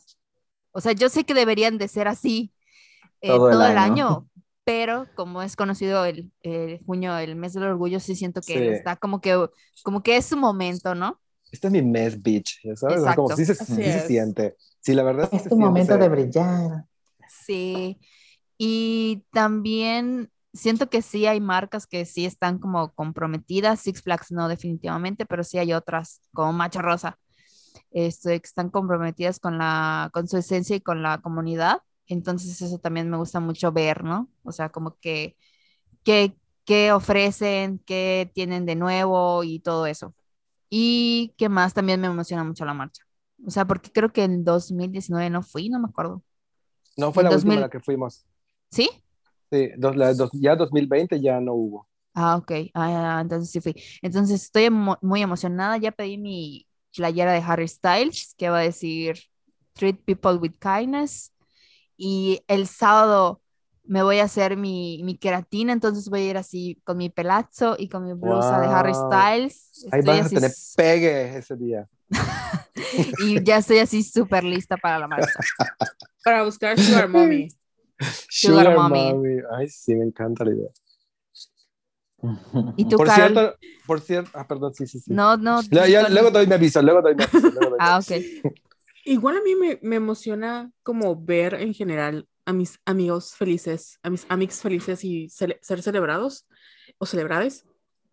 Y sí me molesta mucho la parte de las marcas, porque en que trabajamos detrás, como la parte marketera, sí es como de, ay, ahí voy a subir el logo, ahí voy a subir el, este, el post, de la, la, la", Y, y lo padre es trabajar con marcas que sí, que todo el año lo hacen, pero también hay marcas que solo lo hacen una vez cada, o sea, una vez cada 12 meses, ¿no? Y sí, pero estoy muy emocionada porque por fin vamos a regresar a la escena pública, Jessica y yo. Sí, cierto, va a ser la primera marcha y Ay, la sí, única sí marcha a la que vamos a regresar. Después de todo lo traumático que hemos Así pasado es. en marchas. Fuck de las mujeres. Deberían Después- de tener su lonita de, de- de Somos Violetas así en la marcha para que se Sí. unan todas las feministas lesbianas con ustedes. Sí quiero, pero no sé, lo voy a pensar. Mm, Es que, ¿sabes qué? ¿Sabes qué? Igual, eh, en que fui a la Noche Blanca, así, Ujú. paréntesis, había mucha gente y la verdad es que hace mucho tiempo que no estoy con mucha gente y sí me dio un poco de ansiedad. Entonces me da un poquito de miedo que ese día va a ir un chingo de gente, estoy súper segura. Y de verdad espero que no llueva, voy a clavar mi cuchillo para que no llueva ese día. Porque en Mérida estamos en, tu- en temporada de, de lluvias, así de ondas tropicales, depresiones, huracanes. sería muy homofóbico Entonces- de Dios, ¿eh? Sí, sería muy homofóbico de parte de Dios que llueva ese día. Y sí me da un poquito de miedo que, que, que me dé allá un ataque de ansiedad, ya sabes, espero que no. Y por eso, Lleva tu No sé. pastilla mágica. así es. voy a llevar mi pastilla mágica y no, no estoy segura de hacerlo del cartel de Somos Violetas, porque quiero pasar un poco desapercibida, ya sabes, Ujú. así, las más famosas, las heterosexuales más famosas, pero no, o sea, no sé, lo voy a pensar, lo voy a pensar. Pero va a ser nuestra primera probadita y ya, para regresar ya a las otras marchas que sí deberíamos ir. Mm, No lo sé, no quiero que te lleven a la cárcel otra vez. Vamos a ver si llevan a Tony a la, a- a- a la cárcel esta vez, de verdad. Esperemos que no. Sí, no, no sé. Ay, no, sí, todo sea por la comunidad. Eh, Todo sea por la comunidad, la verdad. De hecho, ay, no sé, tengo en mi mente así como una imagen de que espero, espero realmente que llegue el año en que la marcha de, del Día de la Mujer sea como un Pride para ustedes. Realmente, esos son los- Oh, sí. esos son los deseos que me gustaría que lleguen a pasar. O sea, es, es o sea, que, que llegue a pasar que el Día de la Mujer realmente ya no, no tenga, ay, me va a poner muy sentimental, o sea, que no haya nada por lo cual, o sea, que haya más bien momento para celebrar realmente y no tanto de lucha. Sé que hay que trabajar muchas cosas, pero realmente, o sea, quiero que llegue, quiero que llegue ese día, ya sabes. Que Sí. no, que... Totalmente. Y llorando así. "Ah". Pero sí, Sí, que no nos manden policías y ya con eso yo volvería a una marcha. O sea, Mira, Iría a una no marcha. No punto ese. si me sintiera segura, sí regresaría a una marcha feminista. Mientras siga habiendo policías y hagan su desmadre los policías, no voy a regresar. y soporten. Y soporten. Los hecho- policías no soportaron. Sí.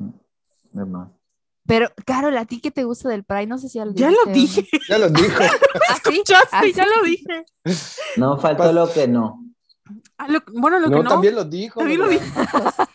Ay, ¿saben qué están La- arruinando todos este podcast? eh? Me discriminan por ser heterosexual. Ay, no puedo Ay, creer me- que todavía hay gente que dice que la discriminan por ser heterosexual y por qué no existe el día de la heterosexualidad. Y yo así de... Todos los días es día de heterosexualidad. Desgraciadamente. Sí. Desgra- Desgraciadamente. Excepto el primero de- del primero de junio al 30 de junio. Ay, No sí, existen los heteros. Con permiso, hétera. Cállate, hetero. Cállate. Ay, esa es otra opción de camisa que tenía, pero dije, no, no, mejor voy a llevar la de Harry Styles y pedir la de Harry Styles. Respeta tu cultura, maricón. Ay, me acordé de, la serie de Veneno, que se dice mucho maricón, cállate, maricón. Y yo, obviamente yo no lo puedo decir, ¿verdad? Pero Veneno sí decía, o sea, le decía mucho a, a- iba a decir picaña, es picaña, La piraña. piraña. La pila. Paca. Decía, paca, paca, paca. Pa- Que le decía, cállate, maricón, cuando se peleaban. Es como Oye, la, paca, paca. la J word. O sea, Oye, Paca. no, lo, no los heterosexuales no la pueden decir. Así que no la digan. Es como la palabra con N que no pueden decir los blancos. Así es. Así es. Oigan, pero ya que estamos hablando de, de la veneno, ¿qué contenidos nos recomiendan para ver? Yo sé que Tony me estuvo chingando así como dos años hasta que vi ¿Sabes la veneno y obviamente la amé, la amé mucho. Güey, a todo mundo se la ha recomendado. Mi mamá ya la vio. Solo, ¿sabes quién no la ha visto por mamón? Rafa. Rafa, ¿está escuchado esto? Ay, Rafa. ay. Ay, como siempre. Pero, güey, a todo mundo que se la ha recomendado, mira, para mí es la, es la mejor serie que vi en el 2020. Para mí. Me hizo neta. emocionarme un montón. O sea, bueno, va, les, les, les invitamos a, a ver esa, esa serie. Está La Veneno en HBO, ¿verdad? ¿Está? Sí, Sí, sí. en HBO. Este, es la historia de Cristina, eh, una mujer transexual en España, muy famosa, es una historia real. Y me encanta que yo recomiendo como que ver un capítulo y terminado de ver ese capítulo, o sea, te vayas directo a YouTube a buscar todas las referencias que viste que pasaron en televisión, buscarlas en, en la vida real. Y vas a ver la comparación de, de las escenas de la serie y las escenas reales. O sea, como que esa es la parte también padre de la serie que está, está todo como que hecho idéntico a como pasó en la televisión. Y tiene una historia muy bonita. Yo sí conocía a la Veneno en, en su época de auge en los noventas. O sea, yo era, yo era de esos niños que le encantaba ver la televisión así a deshoras. Así de, era verano y así de a las 12 de la noche viendo tele. Y pues España, viste que, bueno, es de España ella. Había un, un canal que era Televisión Española y ahí salía el programa de la Veneno. O sea, no el programa de la Veneno, el programa donde salía la Veneno. Y yo sí la conocí. Y yo, guay, veía esa, veía esa mujer y decía, qué mujer tan exótica. Yo tenía siete años, ¿sabes? Y, y, y ver ahorita la serie y ver por todo lo que pasó, dije, Guay. O sea, sí tenía toda esa información en mi cabeza desde muy chiquito de, de, de que, de que, ah, no sé, todas esas cosas me, me gustaban. O sea, la verdad sí, vale la pena verla, que la vean. Sí, está muy bonita. La verdad, yo no la conocía hasta que, o sea, porque sí veía que en el 2020 que, que salió, sí vi mucha publicidad y creo que estuvo nominada a varios Emmys y cosas así, ¿no? Pero no la vi hasta este año y estaba yo así muerta en que- llanto con la historia Sí, porque está sí. muy fuerte. O sea, ¿No tengo la has visto, cosas- Carol? No la he visto, pinche Carol. no- Velo. Otra vez con la agresión. Ay, de veras. Me Están como la corneta. Es que le dije a Carol, oye, Carol, vela para que hagamos un episodio de la veneno, porque de Oye, verdad, estaría padre, sí. ay, es que ay, tengo tantas cosas que decir de, Sí la voy a de- ver. de la historia. Ah, pensé, pensé que de mí, yo sí, sí la voy a ver. sí la voy a ver. no, pero ay, sí.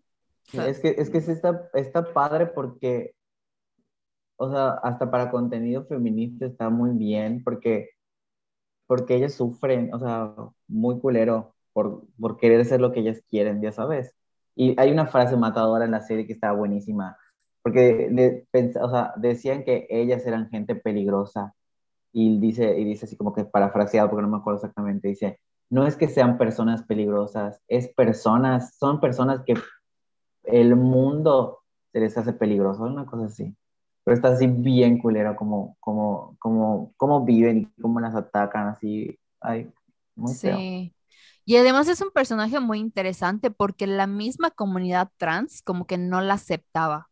O sea, no la aceptaba porque decían, no, ella es la típica mujer trans que se vende, que es prostituta, que es así, como que la veían mal, ya sabes. Entonces, conforme fue pasando el tiempo, como que se volvió en este ícono. Entonces, tiene, tiene mucha historia la veneno y la verdad eh, está muy bien narrada, está muy bien hecha. El episodio en el que narran su infancia, no mamen, es mi favorito. Los niños actores están increíbles, o sea, todas las actrices son trans. La que hace de la de Paca es Paca, o sea, es realmente la la, que- mejor, ajá. La que es, la que hace de la mejor amiga, en realidad es la, es la amiga, o sea, ella está actuando, haciendo su papel, Sí. haciendo el papel de ella misma. Entonces, Y para ella además grabar algunas parece actriz, o sea, fuerte. parece actriz porque Sí, es muy divertida, es muy real, es muy genuina, entonces todo está muy bien hecho en esa serie. sí. Sí. Los, los directores y productores que hicieron esa serie son los que actualmente son jurado en RuPaul España, Los Javis. los Javis. Los Javish. Ah, ok. Tampoco los ubicaba, los empecé a ubicar por, por esto y no sabía que eran, que eran Son muy- jueces, Son muy famosillos los Javis. Son- Sí. los Javis. sí. Ay, vela, Carol, vela. Sí la voy a ver para que hagamos otro programa y hablemos de la serie. Sí. Yay.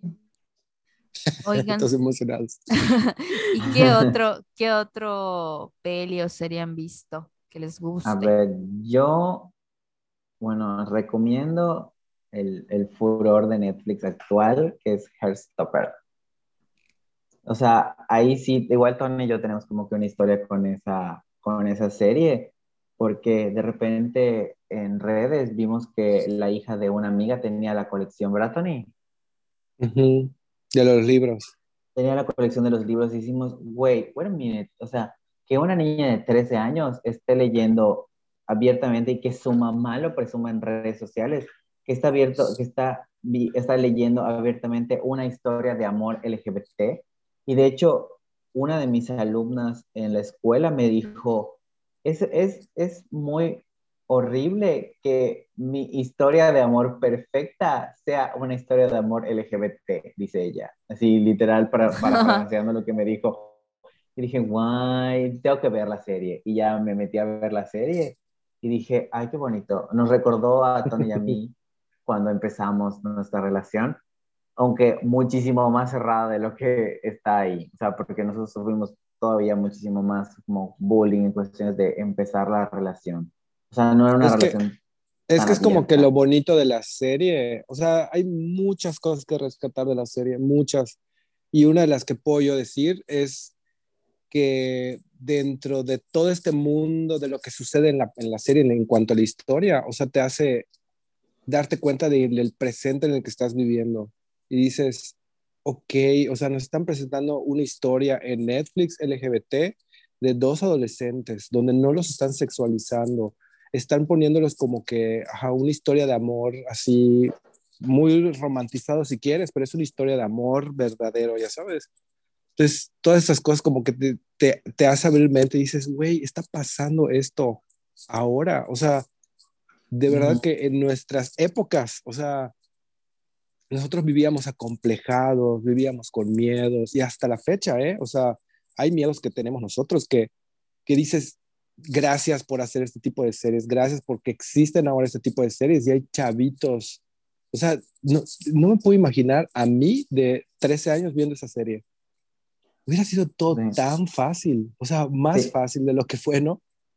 Yo el otro día me topé así de pasando en el coche a dos chavitos saliendo del Oxxo, o sea, más bien están como que sentados en la puerta del Oxxo, como que en las escaleras, y así como que se veía como que estaban enamorados y se veía el amor y dije, guay, o sea, yo en mi época de cuando empecé a tener novio, o sea, mi vida me había cruzado por la mente eh, expresar o tener, o sea, expresar mis sentimientos físicos en la calle, ya sabes, como que no, no, no agasajarme con Tony así de besos, sino como que en rollo de simplemente como que agarrarle la mano o como que poner mi, mi cabeza en su hombro no me cruzaba. O sea, literal, cuando estábamos en, en, la calle o en la plaza o así, éramos dos amigos caminando. O sea, literal, habían 30 centímetros entre nosotros.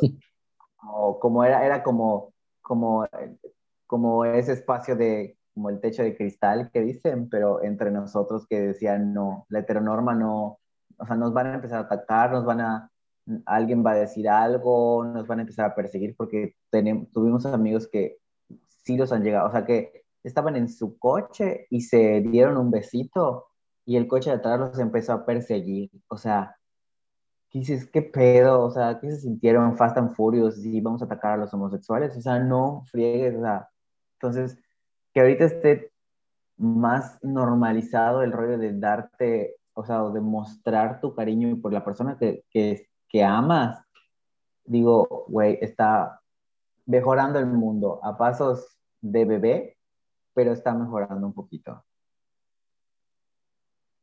Ay, ¿Esa ya la viste, Carol? no, yo tampoco la he visto. Perdóname. No, solo he visto como la misma película una y otra vez porque me da ansiedad. Pero porque disocias. Porque disocio, disocio. Pero la voy a ver. ¿Saben qué, qué es lo bonito también del tema? Es que comparando, por ejemplo, La Veneno con esta película, no hay, o sea, sí, obviamente manejan el tema, ¿no? Pero está padre que tengamos historias LGBTQ, que no acaben en tragedia, o sea, que no se, eh, se muevan a través de, tienen que morir al final.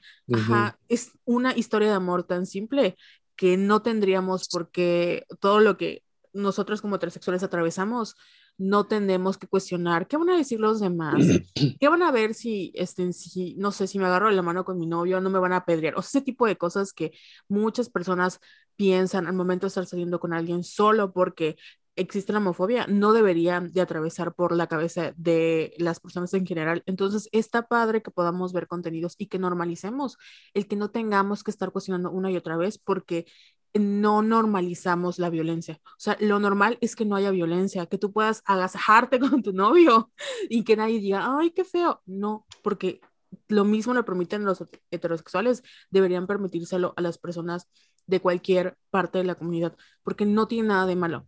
Y ojalá se sigan haciendo porque se nota que hay como esta, no hay esta como mirada de morbo, de que vamos a exponer y vamos a hablar del tema cuando se hace con mucho respeto porque no, no solo, es, o sea, no es como el morbo, es la vida de las personas. En el caso de la veneno y en el caso de Heartstopper, es una historia de amor tan simple. Y eso es lo que deberían hacer, una historia así súper simple, sin ponerle más ni menos, y tratándolo como lo que es, una historia humana. Pero, ¿no? Pero, ¿no? De hecho, la, contra, la contraparte de, de Heartstopper es ay, Elite. que ahí sí te sexualizan al Bueno, te sexualizan todo, ahí es literal, da un poquito de pena como que ver la serie, ya sabes, de lo, de lo hipersexualizado que está con respecto a otras series como tipo Sex Education que también hablan de este tipo de temas y que como que está más... Sí, también está muy buena. Más, este, como que más cuidado el rollo de, o sea, sí hay escenas de sexo, pero están cuidadas. No, no, no hipersexualizan. Que pues realmente, pues, o sea, sí, güey, eh, el, el sexo es chido, pero, pero también está padre como ver algo lindo. 11, También. 11. 11, 11. Uh, pidan un deseo. Yay. Que se acabe la homofobia. ¡Yay! Y los Ay, heteros, sí. y los Sí. héteres. Una, una marcha feminista divertida como el Pride. Ay, sí, por favor. Que ya no haya violencia. Pero Que no sí, haya violencia. como dice Lalito, también creo que pone mucha presión como a las personas que todavía están descubriendo su sexualidad, como el que solo es este camino, y tiene que ver con que la gente que realiza esas series pocas veces son parte de la comunidad. O sea, en realidad es como una visión muy heteronormada de lo que debería ser la, la homosexualidad y pues no es el punto. El punto es que los creadores eh, que estén detrás de los proyectos puedan manejar cualquier tema sin tener como esta visión súper sesgada de que es lo que yo creo que son las cosas y al contrario, escuchar a la comunidad y decir o dejar que creadores son parte de la comunidad logren hacer esos contenidos porque es- al final son sus historias. O sea, es como que un hombre haga una historia, o sea, eh, un hombre hetero cuente, haga una película sobre la vida de las mujeres desde su perspectiva, de lo que él piensa que sufren las mujeres. Sí puedo hablar del tema, pero obviamente las mujeres sabemos más del contexto y podemos hablar de cosas que él no ha vivido. Pues lo mismo sucede con esos Es contenidos. como, es como la película de Red que fue hecha por, o sea, encabezada por pura mujer en todos los departamentos y enseguida notas la diferencia de, de la comunicación que tiene la película. ¿Ya la viste, Carol? Oh, eso sí, ya la vi. Muy bien.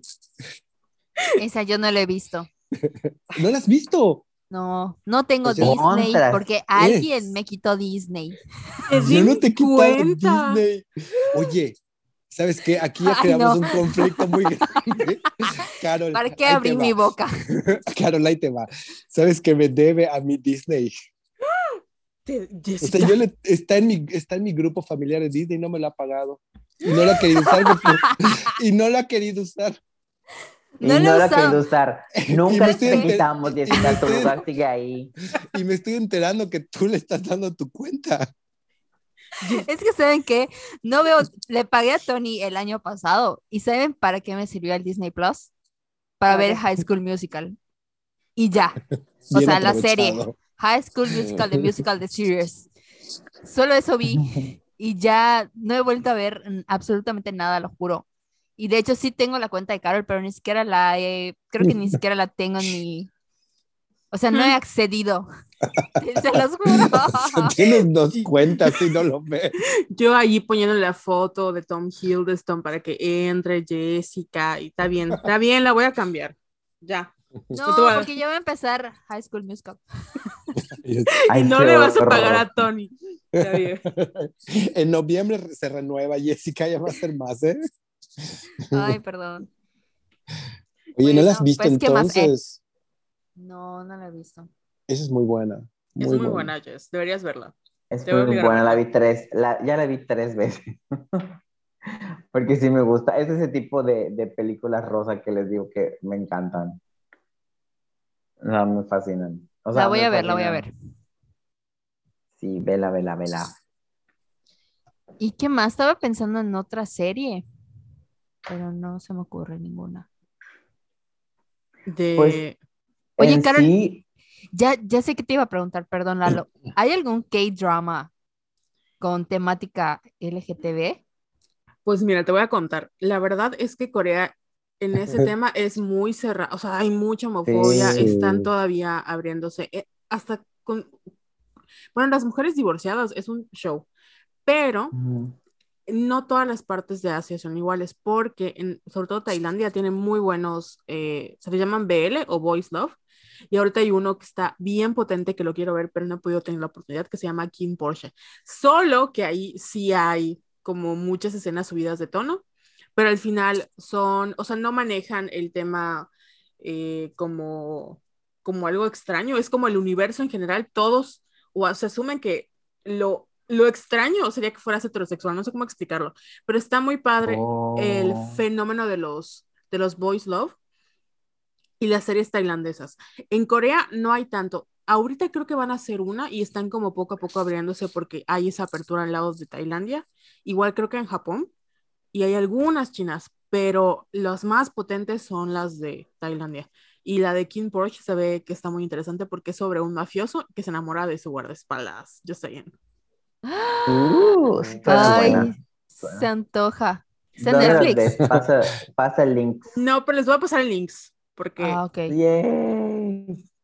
No, de hecho, de hecho este, en La Veneno, La Veneno descubre al, al- al- el transexualismo porque se fue a Tailandia. O sea, Tailandia está un poquito más aperturada con el rollo de, del Es género cierto. y así. De hecho, ahí están los Lady Boy. Lady Boy, Lady Boy. Oh. Sí, está muy cool. Está muy cool, así, padre. Llega a Tailandia y regresa como mujer. eh. Me voy como Lala y regreso como Lola. No, Dolores. Dolores. Y fíjense que ahorita en sí. que mencionaba Lalo esto de las comedias románticas, también hay como un movimiento en Hollywood de hacer comedias, rosa- comedias románticas eh, gays. Y hay dos que están sonando mucho. Una es Fire, Fire Island, Fire Island, bueno, La Isla de Fuego, que es una adaptación de Orgullo y Prejuicio, el nombre de los actores es que es un chico que se llama, creo que Jim Kim. Ahorita les digo el nombre, pero este chico es un comediante y hace el papel como lo que sería Lizzie, ¿no? Y van a esta isla en donde es igual una, eh, como hay una fiesta de la comunidad gigante y llegan, De este, hecho, existe en la realidad. Fire Island existe, es una fiesta. oh my God, bueno, no sé O sea, si, se está pasando de algo real realmente. Ay, no sé, uh, pero se ve que está, está muy padre y de nuevo es una adaptación de Orgullo y Prejuicio. Y la otra es, Ay, no, sí quiero verla. Yo amo Orgullo y Prejuicio. voy a buscar los links porque deben subirla a Prime, pero todavía no está. Y la otra la hace el de Billy on the Street, el chico que pregunta a cada rato, dice, por un dólar, eh, mencióname una celebridad y está con otras celebridades. No sé si ya vieron ese. Mm, mm, no. No. A lo mejor lo ubican porque es medio famosillo, pero no recuerdo, creo que es Bill Port, no. No sé cómo se llama. Em, también hizo ahorita una, una comedia romántica en donde todos, absolutamente todos los que actúan en la película o los que participan también son parte de la comunidad, pero no recuerdo el nombre, ahorita les digo cómo se llama. Ay, no conocía ninguna de las dos. No, Pero ni sí yo. se antoja verlas. De hecho, si no me equivoco, yo vi ahorita historias de un chico que sigo de California que fue a la alfombra roja de la de Fire Island. Voy a buscar más sobre, sobre esa es película, ¿no? Sí, la acaban de sacar en Hulu, pero debe de estar en, o sea, deben de estrenarla en, como que en Prime, porque creo que es lo más cercano que tienen. Y hay que, hay que verla también, hay que verla. Ah, se llama Bros, la película de Billy. Es Billy. Ay, ¿cómo se pronuncia? Eichner. Que salió en Parks and Recs, yes. Es el que gritaba cada rato. Ay, no, no, no te lo manejo. Sí, probablemente ¿Cómo? sí lo Ni yo. ¿Billy qué? Billy H. Es que es como Eichner o Eichner. Ni sal-. También sale Benito Skinner. No sé si lo ubican, que tiene sus. Es un chico que hace como muchos sketches. Que, que parodia mucho a las Kardashians. Buena idea. No, no. Hay que, hay que, hay que, hay que documentarnos de esa zona. eh. Pues bueno, son. Ay, ya sé quién es Billy H. Billy Sí, ya sé. H. de Billy on the Street. ¿no? Sí, ese Billy on the Streets, ese güey. Ay, sí, sí, sí, sí. sí, sí. Pero esta es como la primera, es- esta de Bros es como la primera, tipo una room-com súper grande de estudio, que donde todo, todas las personas este, son parte de la comunidad. Y la otra de, Fa- de Fire Island es una, una, un retelling de Orgullo y Prejuicio. Entonces también son así como de, ¡ah! porque el, hacen como esa comparación de los gays que son del Pride y los gays que dicen, no, ese tipo de homosexualidad no me gusta. Entonces el orgullo y el prejuicio. Mm, ok. Oh, Oh, ya vi, ya vi. Le voy a pasar los links cuando los encuentre. sí. Ay, sí quiero Pero ya verla. está, o sea, ¿ya la están pasando actualmente o todavía? Está en, es- está Star, en Star Plus. La de Fire Island creo que sí, y la de Bros la están estrenando, pero ahí luego salen los links.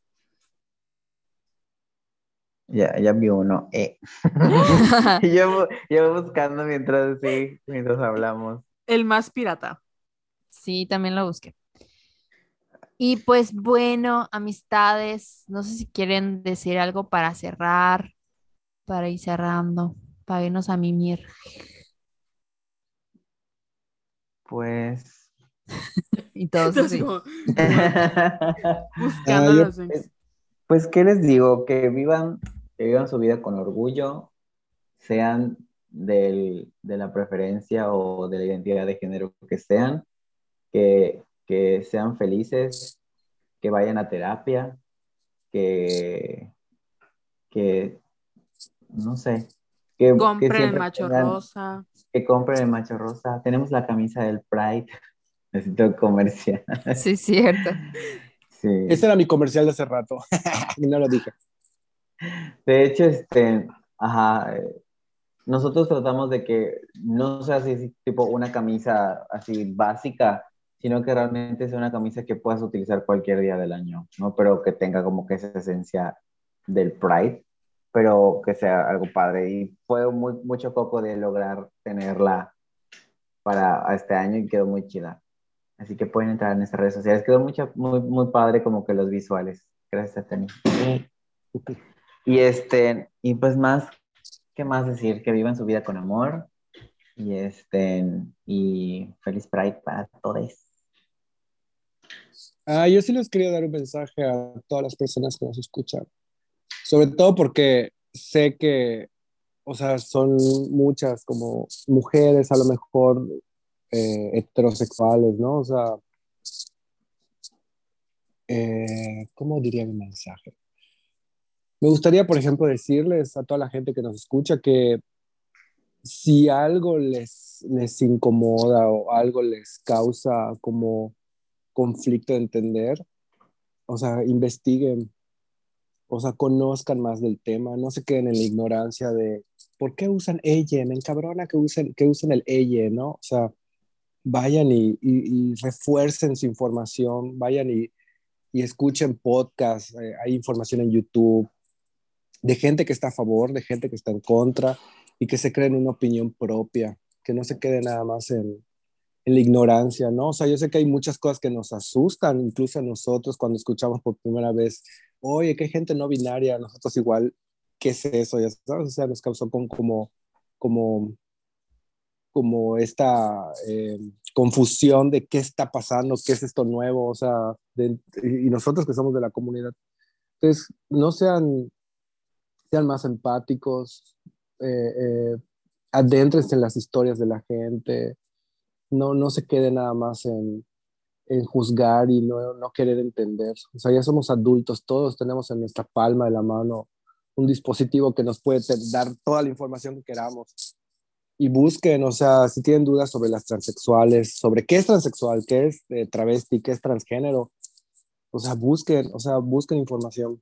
Entonces a mí me gustaría hacerles invitación a todos de que no se queden en, en, en la ignorancia de, de, con esos temas. Sé que, que, a veces son difíciles, pero pues ajá, uno se tiene que, que documentar. A, a, así estés en contra, tienes que documentarte para tener como puntos, ¿no? O sea, si quieres estar en contra o a favor. ¿Y ya? Yo les diría, cállense de héteros. ¿Qué ibas a decir, Carol? Perdón. No, yo les iba a decir porque mmm, alguien hizo un comentario, pero no recuerdo quién fue, de que está bien si en estos momentos todavía no quieren salir del closet. O sea, creo que es un proceso que al final cada uno vive de su propia manera y si no tienen que ser de una manera específicamente para poder vivir el Pride, ¿no? Tiene, pueden ser o pueden vivir su propia experiencia privada, pública, como quieran hacerlo, pero el chiste es que esto es, o sea, este mes se hace para que más gente tenga la oportunidad de ver que hay una, o sea, que no es una, no hay una única manera de ver y de conmemorar esa lucha, porque al final, como mencionaba Tony y Lalo, está muy padre la fiesta, pero gracias, o sea, esto se transformado en una fiesta, pero han sido años de lucha y todavía siguen en la lucha. Y obviamente no, no, em, todavía nos falta mucho por, por alcanzar, pero no tenemos por qué seguir soportando ni haciendo de menos la homofobia. Al final la homofobia mata, la, homofobia lastima y son personas reales que merecen el mismo respeto y así como exigimos que nos respeten y poner nuestros sanos límites, eh, no se pasen de verga, no se pasen de verga con los demás porque no se vale que, lastimes que se lastimes a las personas solo porque tú no entiendes algo o no estás de acuerdo.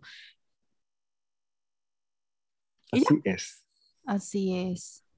Yo nomás les repito, como diría mi padre Harry Styles, tratan a la gente con amabilidad y ya. Y aunque no entiendan algo, lo que siempre decimos Carol y yo en este podcast así, o sea, nada más pierden energía escupiendo odio, por favor, no lo hagan. Si algo no les parece, si no tienen algo positivo para aportar, cállense, heteros, cállense, por favor.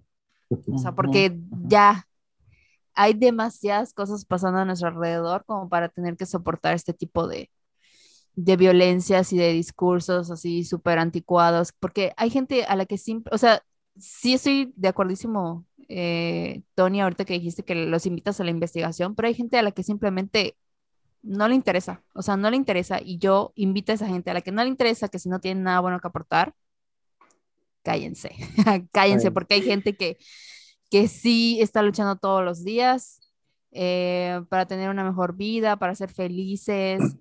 Esto de, hay muchas personas que somos muy empáticas y que estamos hartos como de todo lo que está sucediendo en el mundo, entonces queremos tratar a la gente con amabilidad. Entonces, dejen ser, dejen ser y sean, sean felices, no odiando, por favor. Ay, sí, que se consigan una vida, ¿qué les importa de verdad? Exacto. Como, como dice la doctora Polo, sean corteses, anden con cuidado, edúquense lo más que puedan y respeten para que los respeten. Y que Dios nos ampare a todos. Es un buen mantra. Caso cerrado. He dicho, caso cerrado. Es un buen mantra, es un buen mantra, la verdad. Está muy bueno, me encanta esa mujer. Y pues bueno, Lelito, esto de cuáles son tus redes sociales. Nos pueden encontrar en Instagram y en Facebook como Macho Rosa MX.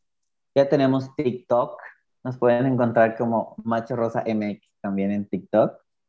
Y también tenemos la página web, este, que es www.machorosa.mx. Ahí pueden comprar su hermosa ropa de Macho Rosa. Y este, y ya, mis personales, pues Lalito-Draw también pueden ver unos bonitos dibujos por ahí. Y ya. ya me acordé que otra cosa iba a decir. Por favor, no sean de la gente que están viendo el precio y las tallas y los colores y info eh, precio. Eh, ¿Tienes en talla grande? O sea, por favor, yo llevo siendo community manager desde hace como siete años, seis años no, no sean así, se los pido por favor. No, no les voy a insultar ni voy a decir nada malo, pero no sean ese tipo de personas. Y ya. Sobre todo la gente que pide info. Eh. Sobre todo la gente que pide info y, de plano no ve que ahí dice, esta es la info. Ajá, y, Aquí está. es que no sé qué otra info quieren. o sea, porque está ahí toda la descripción. Tienen puesto como tipo de material y cosas así. sí, en la página web. Ajá, o sea, sí tienen todo. descrito, ¿no? Entonces no entiendo a qué se refieren cuando quieren más info. Si quieren más info, que pongan qué tipo de info quieren. Para que sea más fácil responder. ¿En qué le puedo ayudar a usted? Y ya me dicen, ¿la talla grande realmente está grande o es grande de las que están chicas? Esta pregunta está mames. buena. Sí No, lo han sí, es que- sí lo han preguntado. La talla grande, Sí. ¿qué tan grande es? Está muy grande porque nosotros hacemos pura camisa oversize porque creemos en el body positive y queremos que todos estén cómodos. He dicho. eh. Sí, Caso cerrado. casi cerrado. Y Bueno, después Ah. de que me desahogué, perdón, Carol. no, las redes de Tony no las dijo. Sí, Tony. Ah, tu mis red. redes. Yo estoy en Facebook, perdón, en Instagram como Tonini Cop, Cop C-O-B. Y también tenemos un canal de YouTube, Edge. Está bien, hagan No- promo, no está- Sí, No está- y también el tónico fotografía. Hay Tónico Fotografía en Facebook, sí. Compren, Y- compren, y- compren. Así es. Y ya. Muchas gracias por la invitación. Estamos como Tony y Lalo en, en YouTube. No hemos actualizado desde el 2020. Deberían de hacer uno de la marcha. Deberíamos de regresar, sí deberíamos de regresar. Ay, sí. Ay, vamos a hacer un capítulo con Somos Violetas. Sí, Dale. Los apoyamos Ay, en su sueño de ser influencers. sí. co- comemos, comemos chetitos, así como, como este, como, ay, ¿cómo se llaman estos, Tony? Los, ay, Pepe y Teo. como los, no, cierto. como el Slobo Cancelados. y el otro, como el Slobo y el Ricardo Pérez. Una cotorriza vamos a poner. Pero nosotros tenemos que hacer así como yuca. Sí, Con sus charritos y su jalapeño. sí. A.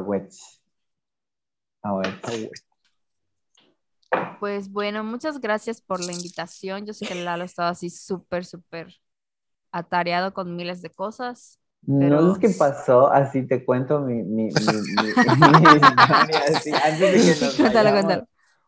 Es- o sea, este, salía a hacer diligencias hoy con Tony y así, y este, y estaba yo así como que todo ido, salimos a comer, y estaba yo todo ido así de, ¿qué tengo que hacer esto? Tengo que hacer, tengo que hacer otro, güey, tengo que hacer mi examen, es que, a los que no saben, soy maestrito ahora en la Vizcaya, y no he hecho, o sea, mi examen está en esbozo porque está dentro de mi planeación, pero pues tengo que hacer las rúbricas y demás y shalala, y eso no lo he hecho y el examen es la próxima semana.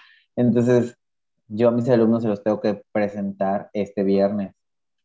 Entonces estoy así como loco porque se me había olvidado hacerlo, porque la verdad mm, no estoy en este mundo, o sea, las dragas y el pride están succionando mi energía. Entonces, entonces sí como que estoy mermando mi energía en otras cosas, no estoy ahorita viendo cómo, de dónde. Entonces como que se me vino esa idea a la mente y dije, pues lo tengo que sacar sí o sí. Entonces ya me levantaré mañana muy temprano en la mañana, antes que que el sol y pues empezaré a hacer mi examen, que ya está, está casi listo, falta dos horas que yo me siente bien y lo haga. Bueno, Ay, ahora les no, voy a contar pues. yo cómo estuvo mi día. es cierto. Yo iba a no hice decir que te, que te quemaron porque... No, ¿Por qué? iba a decir más cosas, pero no. Dilo, dilo. No, no queme, no queme nada. Pues tú estás en cuarentena en teoría. Ah, no, pero no, lo que pasa es que a mí me dio COVID hace semana y media. pero ya salí, o sea, ya estoy, ya estoy bien. Ah, está bien. bien. Entonces, de hecho, salimos a comer porque me fui a hacer mi prueba Ah, ok. para poder regresar a la, a la oficina. Ah, está bien, está bien. Está bueno. Sí, por eso comimos en la calle. Está bien. Pues Muy- ya, Carol, tus redes. Ay, ¿por qué estás agresiva hoy? No, Estás- perdón, es cierto. perdón. Ah, arroba. Perdón. Arroba. Ay, me dio un ataque de risa. Arroba Venus. y- Ay, que se la saben, ya. Arroba Venus y Pisces en. Instagram, Twitter. ya. Oye, ya. oye, Carol, ¿sabes que yo cada vez que escucho el podcast te repito tu- tus frases que ya dices? Tu intro y tus, y tus redes las repito junto contigo. Arroba. Así, arroba Venus y Pisces en Instagram y en Twitter y también soy TikToker, pero no me hagan mucho caso ya. Y tú- las Yo tuyas no ya es- sabía eso. Ay, no, qué oso. No me- quiero, quiero ser famosa para Muy que me vuelva influencer y ya. Pueda Oye, mantener pero a es-.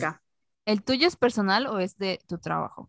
Es de ambos, porque ahora tengo que ser influencer de la belleza que nos ve. Oye, ¿qué? ¿no, ¿no quieres dar el, el, el user? De, ¿O ay, no? no, luego, luego. Ah, luego, está luego. bien, está bien. Luego, Bueno, pues. mis La redes son... Ah, bueno, sí, sí. Lalo, ¿qué ya lo estamos decir? despidiendo. ¿Qué ibas a decir, Lalo? Que muchas gracias por invitarnos a su hermoso podcast. Su voz así toda cute. Me encanta De porque es como un cuando, honor. cuando tu tía te dice, ya nos vamos, y te estás despidiendo, y luego, espérate, y sigues en el chisme, y tu mamá, yo estoy en el coche, y así. Así en este podcast. Eh, ¿Qué es la tía, Lalo? Soy la tía. Soy una- Sí. La verdad, sí.